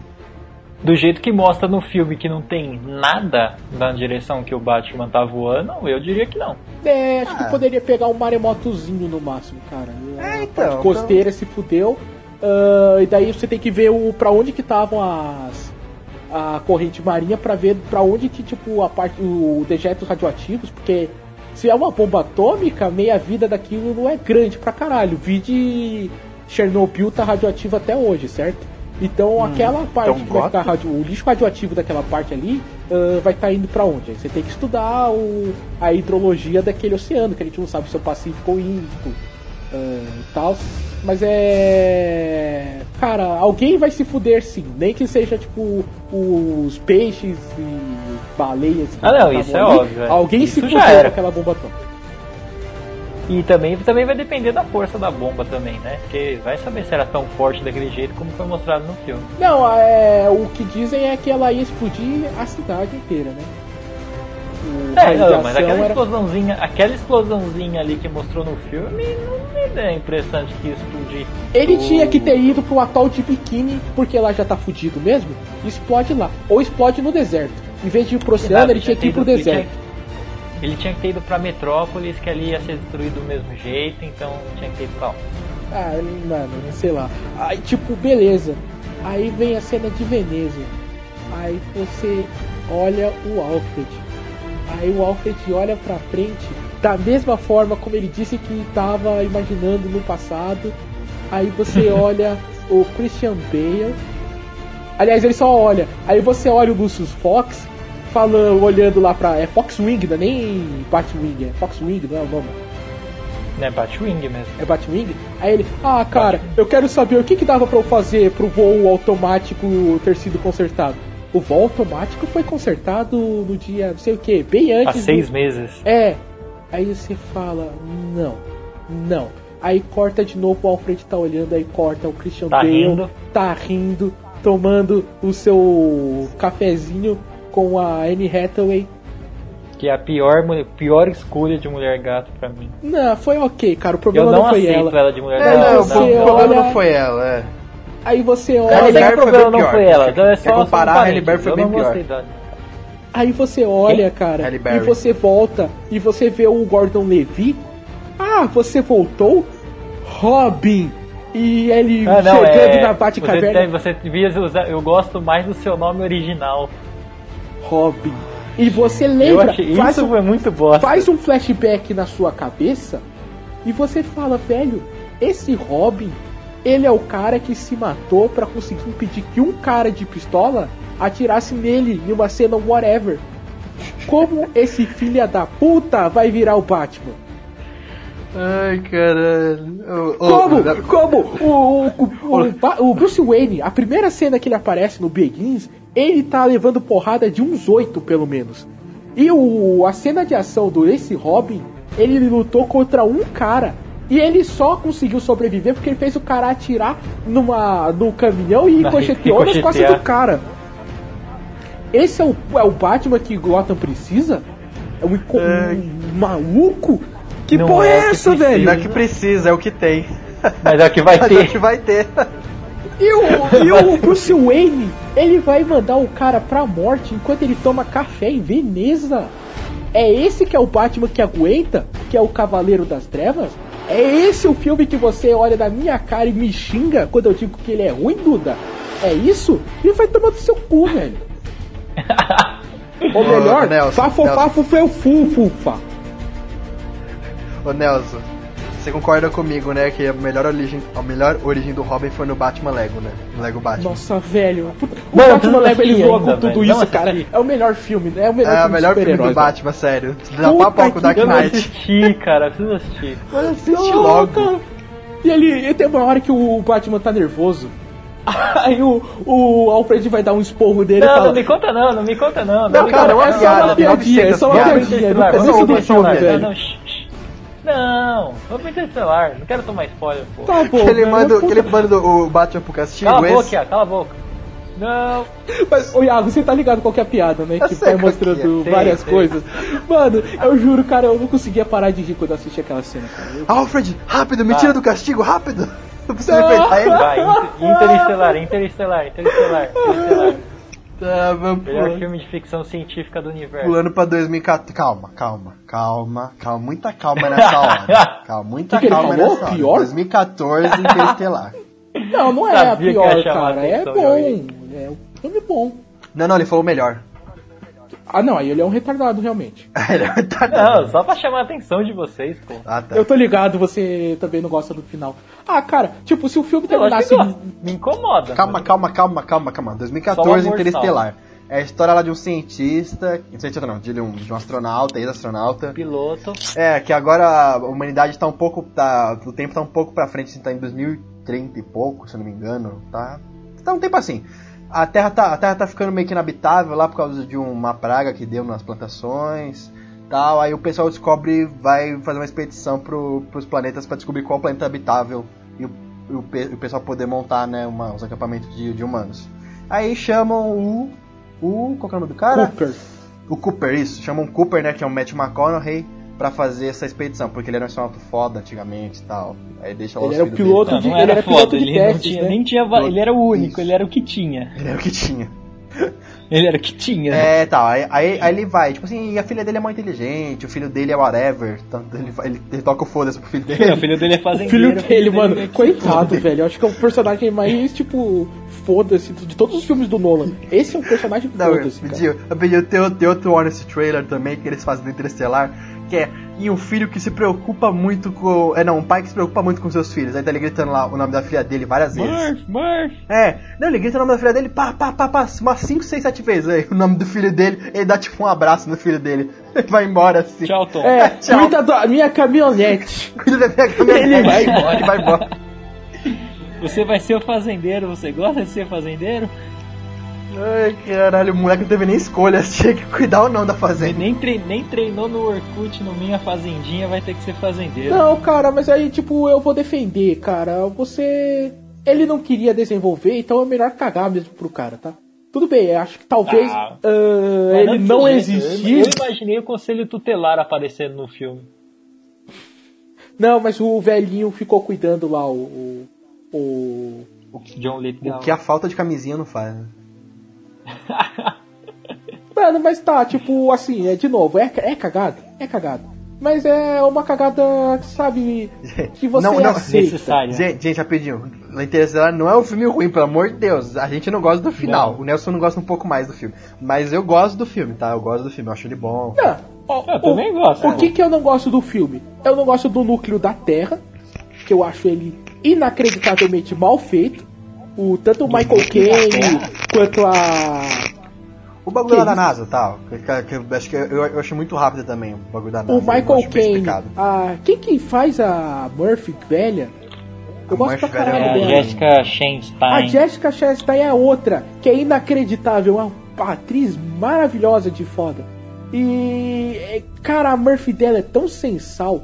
E aquela questão de, ah, eu vou ficar e vou desvendar a, equação que vai resolver a porra toda e.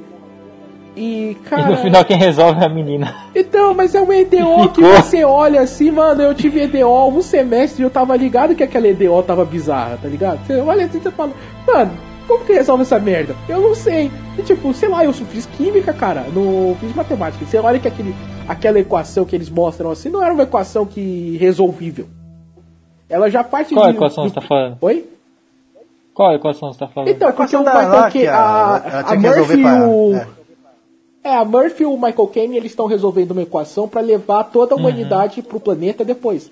O plano Uhum. Sim, B... mas mostra tão rápido que eu nem reparo. Então, o plano B era aqueles fetos... Os fetos não, aqueles...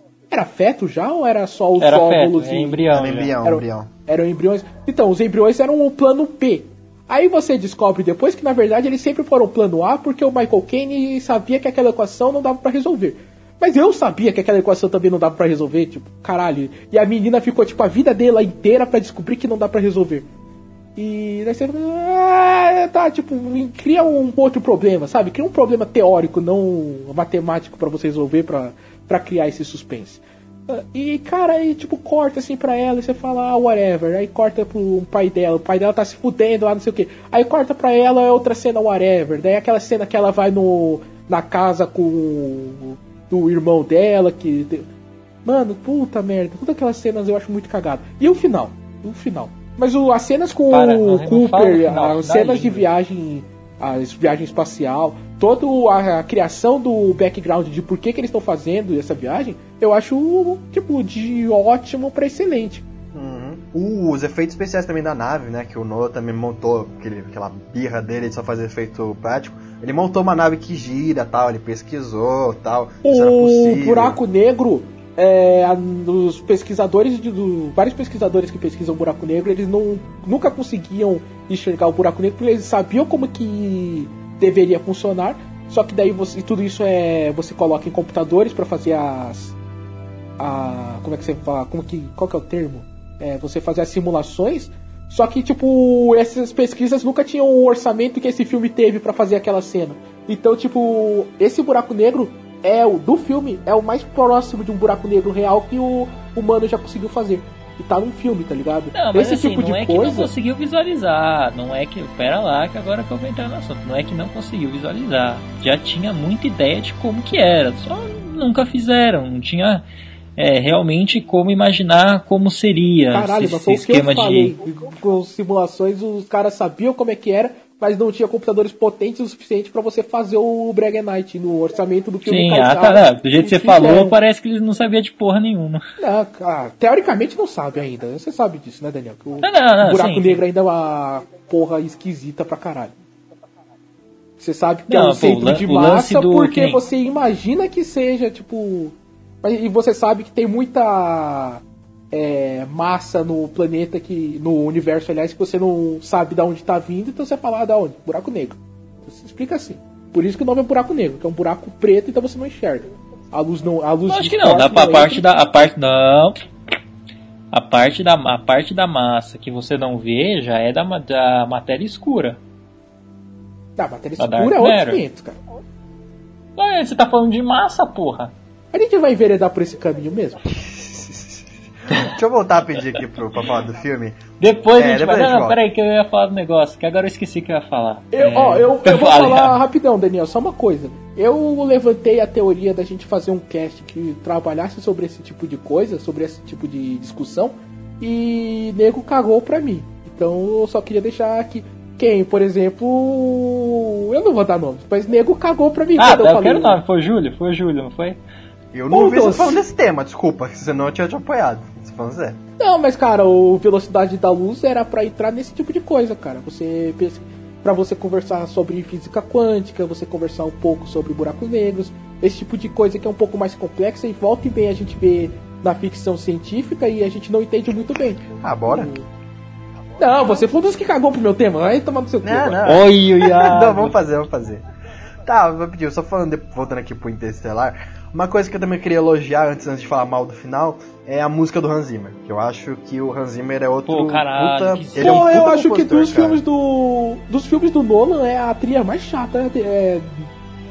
É. Outro, Para de ser outro, outro jeito. que o Horace Taylor também zoou. É, é o, o- o- o- o filme que o Hans Zimmer dormiu no, dormiu no órgão. É, cara, ele bateu a cabeça assim, tipo, É, dormiu e ficou lá. Pá.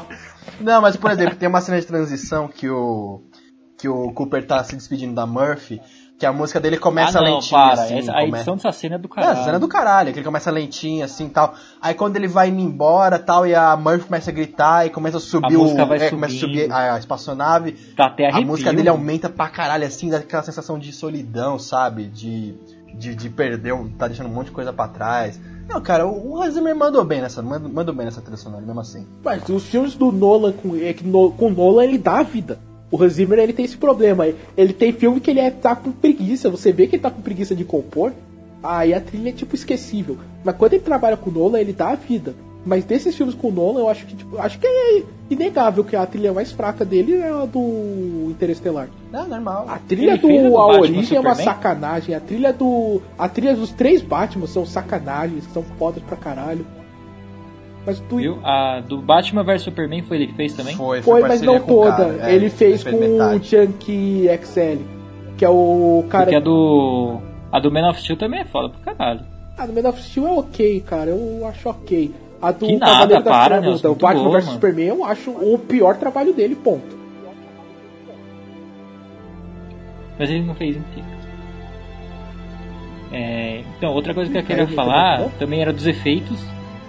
A questão dos efeitos especiais no Interestelar é muito bom. Aquele, aquele esquema do, do planeta das ondas gigantes.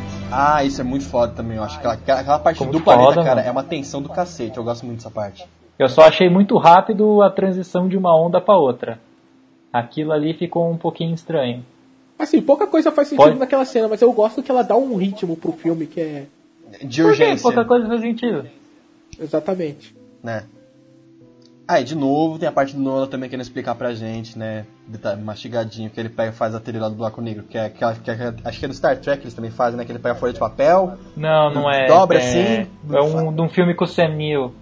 Isso, acho, acho que É é. o, Eles fazem a folha de papel, o- aí, aí fura assim com o negócio, e fala, ah, isso aqui é uma. o Enigma viagem. do Horizonte. Aí fala, Ah, isso é uma viagem não sei o que, não sei o que. Mano, essa- isso daí é deplorável, cara, sério, tipo.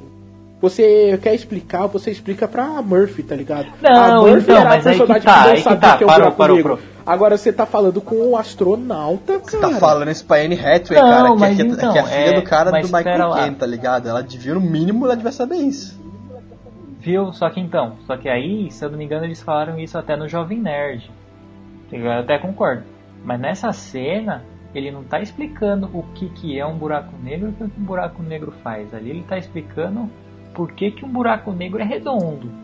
É aquela esfera. Não, não, não. O que ele tá explicando é como é que você vai fazer pra usar o buraco negro pra viajar no espaço. Isso, Não, não, não, não. é, então, não. Só é que ele explica. dobra, ele Não, faz a coisa. essa- você quer sair então, do só ponto A pro essa ponto é B. só- aí essa você. é só uma explicação.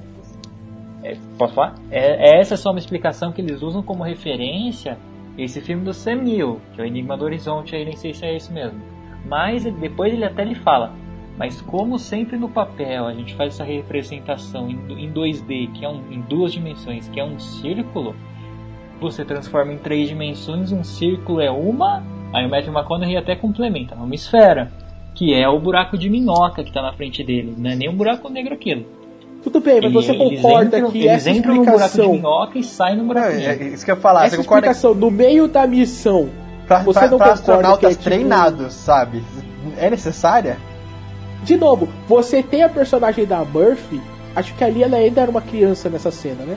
Ela ainda era uma criança e você sabe que ela é inteligente pra caramba. Por que, que você não usou essa cena pra você desenvolver a personagem e mostrar que ela vai trabalhar com Michael Caine, sabe? Você mostra, tipo, eles estão viajando assim, corta pra terra, Murphy pequena, com o Michael Caine. Aí ela pergunta, mas como que não sei o que? Aí você faz a mesma explicação com uma folha de papel, que é uma coisa que infantil, e pra explicar o, a questão. Mas não, Ah, mas você aí vai vai mais explicar pela conveniência, né? Pô, os caras estão de cara ali com o negócio. Então, caralho, exatamente, eles não tiveram o hub da missão? Vocês vão sair daqui, não sei o Não. que, tá, tá, tá, tá, tá. Eles, eles não tiveram o Não tiveram mínimo, eles não tiveram o mínimo de não. física ali, que eles são astronautas, eles não tiveram uma aula assim, porra, na nada os caras treinam de tudo, pá, tem, tem que saber de tudo pra ser porra do, do astronauta. Não, não precisa saber de tudo. Eu vou defender um pouco esse lado agora, ô Iago. Teoricamente, eu posso trabalhar na NASA. Você, eu, eu, o merda que sou. Porque pra você entrar na Só que NASA, você tem que ter você todos só os aspectos físicos que entrem pra eles. É, você não tem aspecto físico. Para você entrar na NASA, você precisa ter uma formação em uma área das exatas ou biológicas. No caso, eu tenho exatas, eu sou formado em química, então teoricamente eu poderia me inscrever para entrar na NASA. Então, tipo, e eu como químico, a minha base de já te descarta. Oi?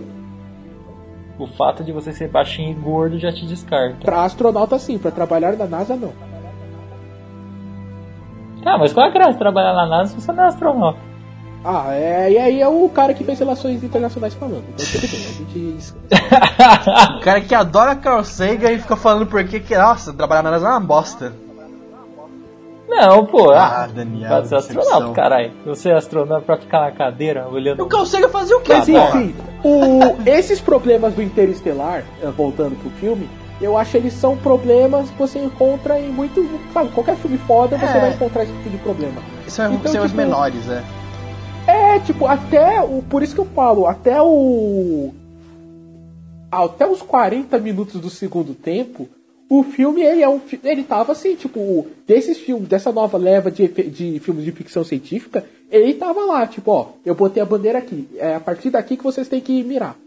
Só que o final ele tá com foda-se pra tudo isso, cara. Ele vira um- uma maçaroca de. Vamos cagar pra tudo que a gente construiu aqui em prol do final feliz. E é um filme que, tipo, por natureza ele não é um filme com final, fe é um final feliz, sabe? Você tá lutando contra a extinção da fucking humanidade. Alguém. Todo, todo filme que você luta contra a extinção, alguém tem que morrer. Até no Armagedon, cara. Até o Michael Bay sabe a lição. Você tem que matar o, alguém pra dar o peso dramático daquilo. E aqui não, tipo, ah, beleza, ele sobreviveu. Porque o amor atravessou a porra do buraco negro e ele levou a informação que precisava. E não foi o robozinho. Outra coisa, Nelson, você, você, Ah, quer, você quer aí, de exatas aí rapidinho? vai demorar muito essa discussão. É. Não, rapidinho, só pra finalizar, Nelson, você quer de exatas aí. Tem como ter nuvem congelada? Teoricamente, nuvens já são ge é, já é gelo. Teoricamente não, nuvem já é gelo. Já é, né? É Nuvem isso já que eu ia gelo, falar. mas, tipo assim, Tem água dentro da É um nuvem? cristal no- de gelo. Flutuando ali no. Na, na- no planeta? Aham. É que, que eu- é- É, porque o Iago quer saber se tem como ter nuvem que nem naquele planeta do Matt Damon. Não, então, é- é- É. eu, eu, eu fiquei muito na dúvida, porque quando eles estão assim no, no. naquela nave, eles batem numa nuvem sólida. Eu falei, "Ah, porra, nuvem Sim, tá é, sólida?" aquilo eu também achei esquisito. É, e, e eu pensei, não, Não, é gravidade, não, não, né? tá, Aí eles isso descem a daí- gravidade é normal. Eu Falei, porra. Isso daí só se ela tivesse formado um retículo, assim, sabe? Tipo, a, a formação da nuvem ela leva o planeta inteiro e ela meio que ela mesmo se sustenta. A, sei lá, Mas como se que ela poderia explicar. Senão ela teria que cair. Mas a nuvem, a nuvem que a gente tem no planeta Terra, a gente olha pra cima, são cristais de gelo e água, sabe? Tem gelo ali. Bacana, Não é porque que tem gelo que tem que cair. Agora, sinceramente, essa cena não me, não me irritou muito porque eu não lembro dela. Ah, tá. Não, eles estão na nave assim, eles batem numa nuvem. Eu falei, nossa, nuvem sólida, né? Deve ser a gravidade, né? Aí eles descem no planeta, não, a gravidade é normal. Eu falei, mas por que que a nuvem tá Mas lá deve então? ser, su- deve ser possi- é, possível porque nesses detalhes o Nolan se esforçou pra caralho pra poder fazer um negócio mais realista possível. É por isso que eu reclamo tanto do final. Porque, tipo, tava tudo tão ficção científica true, tá ligado? Tipo, aquela ficção científica que você bate no peito e toca na saída do goleiro. Que chega no final, você vem aqui um bando de coisas assim, tipo, ah, mas o amor, o amor de pai e filho, que é maior, é a força mais poderosa que existe. Não, cara. É, cara, Não era- eles não era esse buraco- filme, cara. Ele sai do buraco negro, é, nossa, é muito forçado. E outra, a porra da Anne Hathaway, ele deixa lá na nave pra ela ir embora. E ela ainda chega ali na. Ela ainda chega na Terra, ele fica não sei quantos anos na, na porra do buraco negro. Ele volta e Anne Hathaway tá com a mesma idade que eles estavam. Porra, até ela não envelheceu, até, até esse final feliz vai ter? Caralho, não faz o menor sentido. Não, mas pera lá, pera lá, pera lá. Pô. Você, ela mostra ela no final, eu acho que Mostra, mostra, mostra no final, eles estão juntos no final. Olhando, olhando pra estátua Não, assim não, da mostra mãe. só a última ela, cena não é ele mostra ele. pegando a nave pra ir buscar ela. Não, não, ela, ela tá lá Só. na Terra, juro pra você. Ela tá na Terra, na Terra não, ela tá no negócio no domo que eles estão lá. Ele não, visita cara, a Murphy. não, cara, ele foi buscar, ele- a Murphy fala. E a Anne Hathaway, ela tá não sei Vai aonde, ele, e a gente não ela. foi buscar ela porque foda-se ela, tá ligado? O herói é você. Ah, mas se você quiser ir lá, o Garanhão, vai lá. Aí, aí, tipo, que eu me lembre do final do filme, é a última cena ele pegando a navezinha lá super tecnológica pra ir salvar a Anne Hathaway. Mas eu posso estar enganado. Não, mas é, mas é, a última cena dele é essa mesmo. E tipo, sei lá, Aí já cara. corta pra ela. O, se, se o Iago tiver certo, é ainda pior do que eu imaginei. Mas. Do que eu lembro. Não, mas aliás. pô, o que, eu, o que mais me incomoda um pouquinho também no final é aquela parte que ele vai ver a Murphy no hospital. Que tá a família inteira do cara lá e. Todo tipo, mundo caga pra ele. É, Ah, cara, mas é aquilo, é tipo, é o parente que, nem- que você não conhece, tá ligado? Ele é uma lenda, mas é.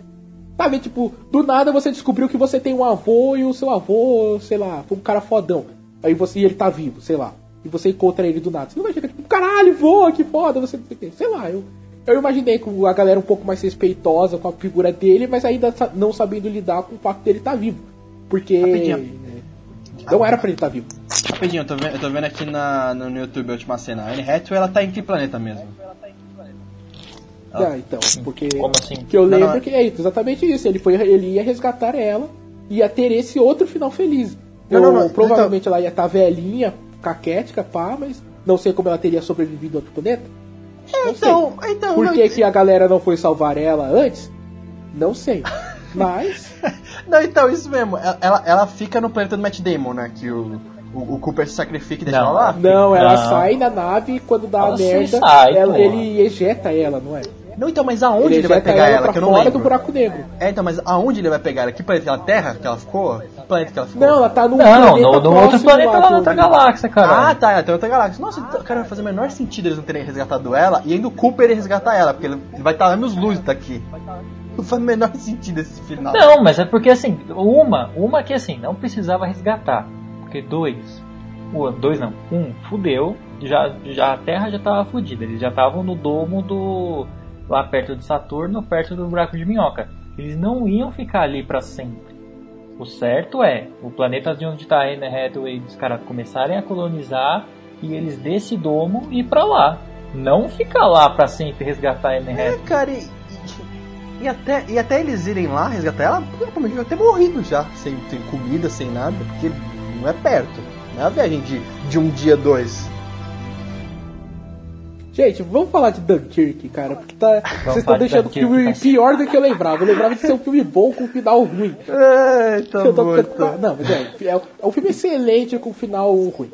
Ruim, é, pode crer. Eu acho que o filme, Tá, vai, o agora. final, se fosse o final de qualquer outra ficção científica, de novo fazendo essa analogia, ah, seria um final ok, sabe? Só que o, como o resto do filme é tão foda, o final ele se sobressai como. É que nem mulher. O meu sentimento que eu saí com do Interestelar com o sentimento que eu saí do Mulher Maravilha. o final é tão merda que faz parecer que ele é muito. Tipo, sabe? Entendeu? Não sei. Não sei. Pô, o final do Mulher Maravilha é uma merda? É. Ele é horrível. Aquela luta final. Eu não assisti. final de Power... Não, você vai ver depois. É uma luta final tipo estilo Power Ranger, cara. É muito mal feito. Muito mal feito. É, e cara, Tá. você vê toda uma. di- A diretora, ela dirige com uma. Com uma. Uma habilidade, com uma. Com, não com estilo, é com uma. Maestria? Como que é, Iago, de novo, quando você se movimenta de uma forma cortês? Elegância. Conservadora? elegância. Elegância, ela dirige com uma elegância Ah, cenas de ação pra chegar no final e vira tipo, ah, eu pego a pedra gigante e taco em você. Ah, mas eu pego a pedra mais gigante ainda e taco em você.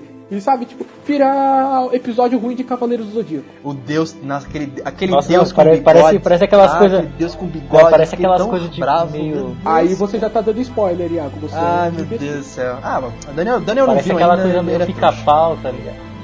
Isso aí parece aquela coisa meio pica-pau quando eles estão caminhando assim, tipo, um tá com uma pedra, aí depois outro tá com uma espada. Justamente essa tá uma teo- é justamente Aí outro tá com um canhão. Você É acertou. justamente isso. É pior que você acertou. É isso mesmo. Mas enfim, Mas gente. beleza, gente. Tá, vai. Dunkirk, Dunkirk. ah, coisa rápida que vocês esperam pro final. Pro final, pro filme. Vai ser foda. Eu Vai ser torço foda, vai ser foda. desesperadamente pra ele ficar com 84% no Rotten Tomatoes. Ah, mas vai ser difícil. hein? Com... Mas não ele tá, vai. Cara, ele tá com uma média 9 de 10. Tipo assim, não, não vai ser Ele não muita vai, cara. crítica Os negativa. trailers desse filme são de arrepiar, cara. O... Eu lembro que tava passando os teasers durante o... a final da NBA, velho. E é um teaser com uma cena de ação diferente da outra. É. É, mas é aquilo. Ou ele vai ser um marco do cinema de, De guerra.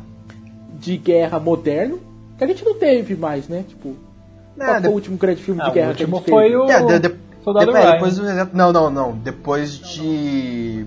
Ah, se bem, se bem que não é tão. É aquele. Aquele que o Clint Eastwood fez também, de Segunda Guerra. o Cartas para Yojima e o. É, a carta Ah, da é, Kojima e o, é. a Conquista da Honra, acho que juntos eles são marcos sim. Mas o. Sabe, tipo, o Dunkirk ele, ele é uma história foda. Ele é uma das histórias mais. Da, das batalhas mais angustiantes da Segunda Guerra. Você sabe até um pouco mais do que eu. Mas como eu gosto de Segunda Guerra, de estudar batalhas, principalmente. ah, tipo, eu conheço um pouco da história, então você sabe que tem peso. Só que depende muito do da história que o Nolan vai enfiar no meio dessa batalha, pra não virar Pearl Harbor, tá ligado? O meu medo é que isso vire Pearl Harbor. Nossa, Pearl Harbor. Tá passando direto em algum canal da TV esses dias Deve aí. ser na TNT, a TNT adora Pearl Harbor. Acho que A é. minha esperança é que Então, como o Nolan ele adora efeito prático, cara, eu tô louco pra ver isso no filme de guerra. Sabe? Tipo, assim, Não, isso daí a gente já é. vê nos trailers, cara. De É, a então, câmera no cockpit do Tom Hart. Aí a gente vai ter Tom Hart. Tom Hart aviador, não vai dar pra entender nada, mano. Vai vir aquele barulho do vento assim, tá ligado? Filme Adom do Light. Não, é do Darkness. Tá ligado? A gente vai descobrir que deu merda em Dunkirk porque ele tinha ele ia avisar pra galera que deu merda. Aí ele chegou lá e não conseguiram entender o que ele queria falar, não mandaram reforço. Aí por isso que virou tão dramático. Mas, cara, é assim, pelos trailers eu tô esperando, tipo assim, o começo do Soldado do Ryan, tá? Sabe? Aquela, aquela luta foda, sabe? Não, mas a, a- a gente vê que é estilo diferentes. O Nolan não é de forçar o, o plano sequência, sabe? Eu admito que eu não tô vendo nenhum trailer, mano. Ah, cara, eu, Não vi na nenhum. final da NBA eu vi uma porrada aí, tipo. Eu não vi nenhum, não vou ver. Eu quero ver o filme direto. É muito estranho, cara, porque parece que são trailers de filmes diferentes, sabe? Você tem uma cena de ação que tá acontecendo tal coisa. Aí o outro teaser é uma cena de ação que, tipo, totalmente desconexa. Totalmente nada a ver. Ah, sabe, tem uma que é muito aquele filme da Catherine Bigelow, a é, K9, o do. O do submarino, Iago? Ah, não cai a internet. Não faz isso comigo. Calma, se a gente tá É, ouvindo. ver uma cortada bonita. Só cortou um agora. pouquinho, mas a gente ouviu um, um pouco. Ah, Eu tá. não, só não vi qual filme que foi. É, o, eu, eu lembro qual que é o nome do filme. É aquele de submarino, K9. Não é K9. K9 é o Ixi, não vou K9. saber. É, o, ca- é o cachorro. Ah, mas é um filme de submarino. Tem cena de ação tipo, na água, tem cena de ação no ar, tem cena de ação na, como se fosse na cidade, tem cena de ação meio que numa florestinha. É, é, tipo. Tem cena de ação para caralho nesse, nesses teaserzinhos. E eu, eu não consigo enxergar a história que eles estão querendo montar ali. Mas ela, é, esse filme depende dela. Se for uma história Pearl Harbor, esse filme vai ser uma merda. Se for uma história, pelo menos no nível que o Dolan tá acostumado a contar, acho que sim, esse filme vai estar, tipo. Ele vai ser um filme foda, vai ser um filme que a gente vai se lembrar no final do ano como um dos melhores do ano. Mas tudo depende dessa história, cara. Porque qualidade de, de ação a gente sabe que o, o cara sabe. Ele, ele vacila às vezes, ele vacilou no Batman, mas ele aprendeu de lá pra cá. Então, gente, fiquem esperando que daqui a um tempo é review e crítica de meus 15 anos de Larissa Manoela vai estar no nosso, nosso Bookstime aí. Então eu, no Cine Expresso, que você fizer de Dunkirk, eu quero ver você falar se realmente é o melhor filme de guerra da, da- que é um marco, né? E do Nolan. Não, Isso eu quero ver você falar. ser um marco é diferente de ser o melhor filme da história. O Avatar é um marco e não nem por Não, o que, que foi que você falou? Eu ainda me perdi, eu esqueci o que você falou. Você não entendeu o que eu falei? Não, eu, eu, per- eu esqueci o que você falou porque pra mim deu uma cortada, eu admito. Ah tá, não, não. Então o erro foi minha internet, ela tá meio merda. Mas tudo bem. O que eu quis dizer é exatamente isso. Eu acho que. Ah, acho que a gente falou bastante já, né? Já, muito. Já, Eu tô com a garganta seca, eu não. Eu fiz a janta e não jantei, tipo, são uma da manhã. Tô morrendo de fome. Vamos acabar essa merda. Vocês querem falar mais alguma coisa? não, dá dar tchau mesmo.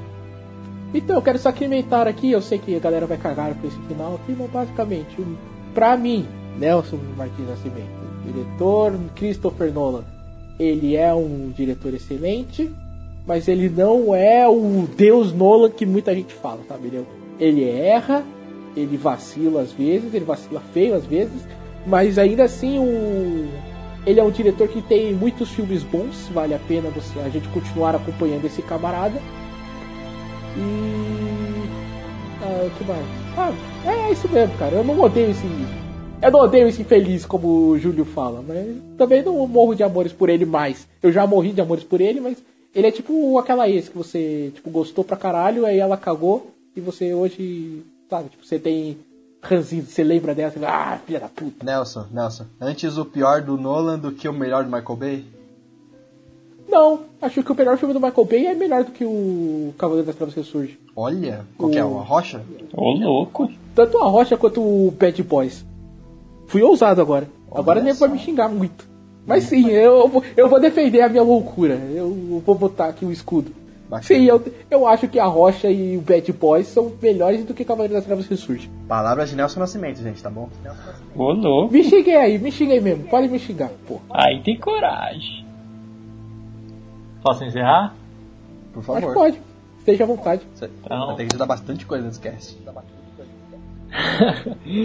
então, galera, é isso mesmo. A gente vai ficando por aqui. Ah, quinta que vem a gente vai estar de volta. A gente vai discutir aqui de ver também esse novo cast do que o Nelson quer fazer, de temas mais complexos, complexos sobre física e tudo mais. O Iago vai fazer parte, apesar de ser burro.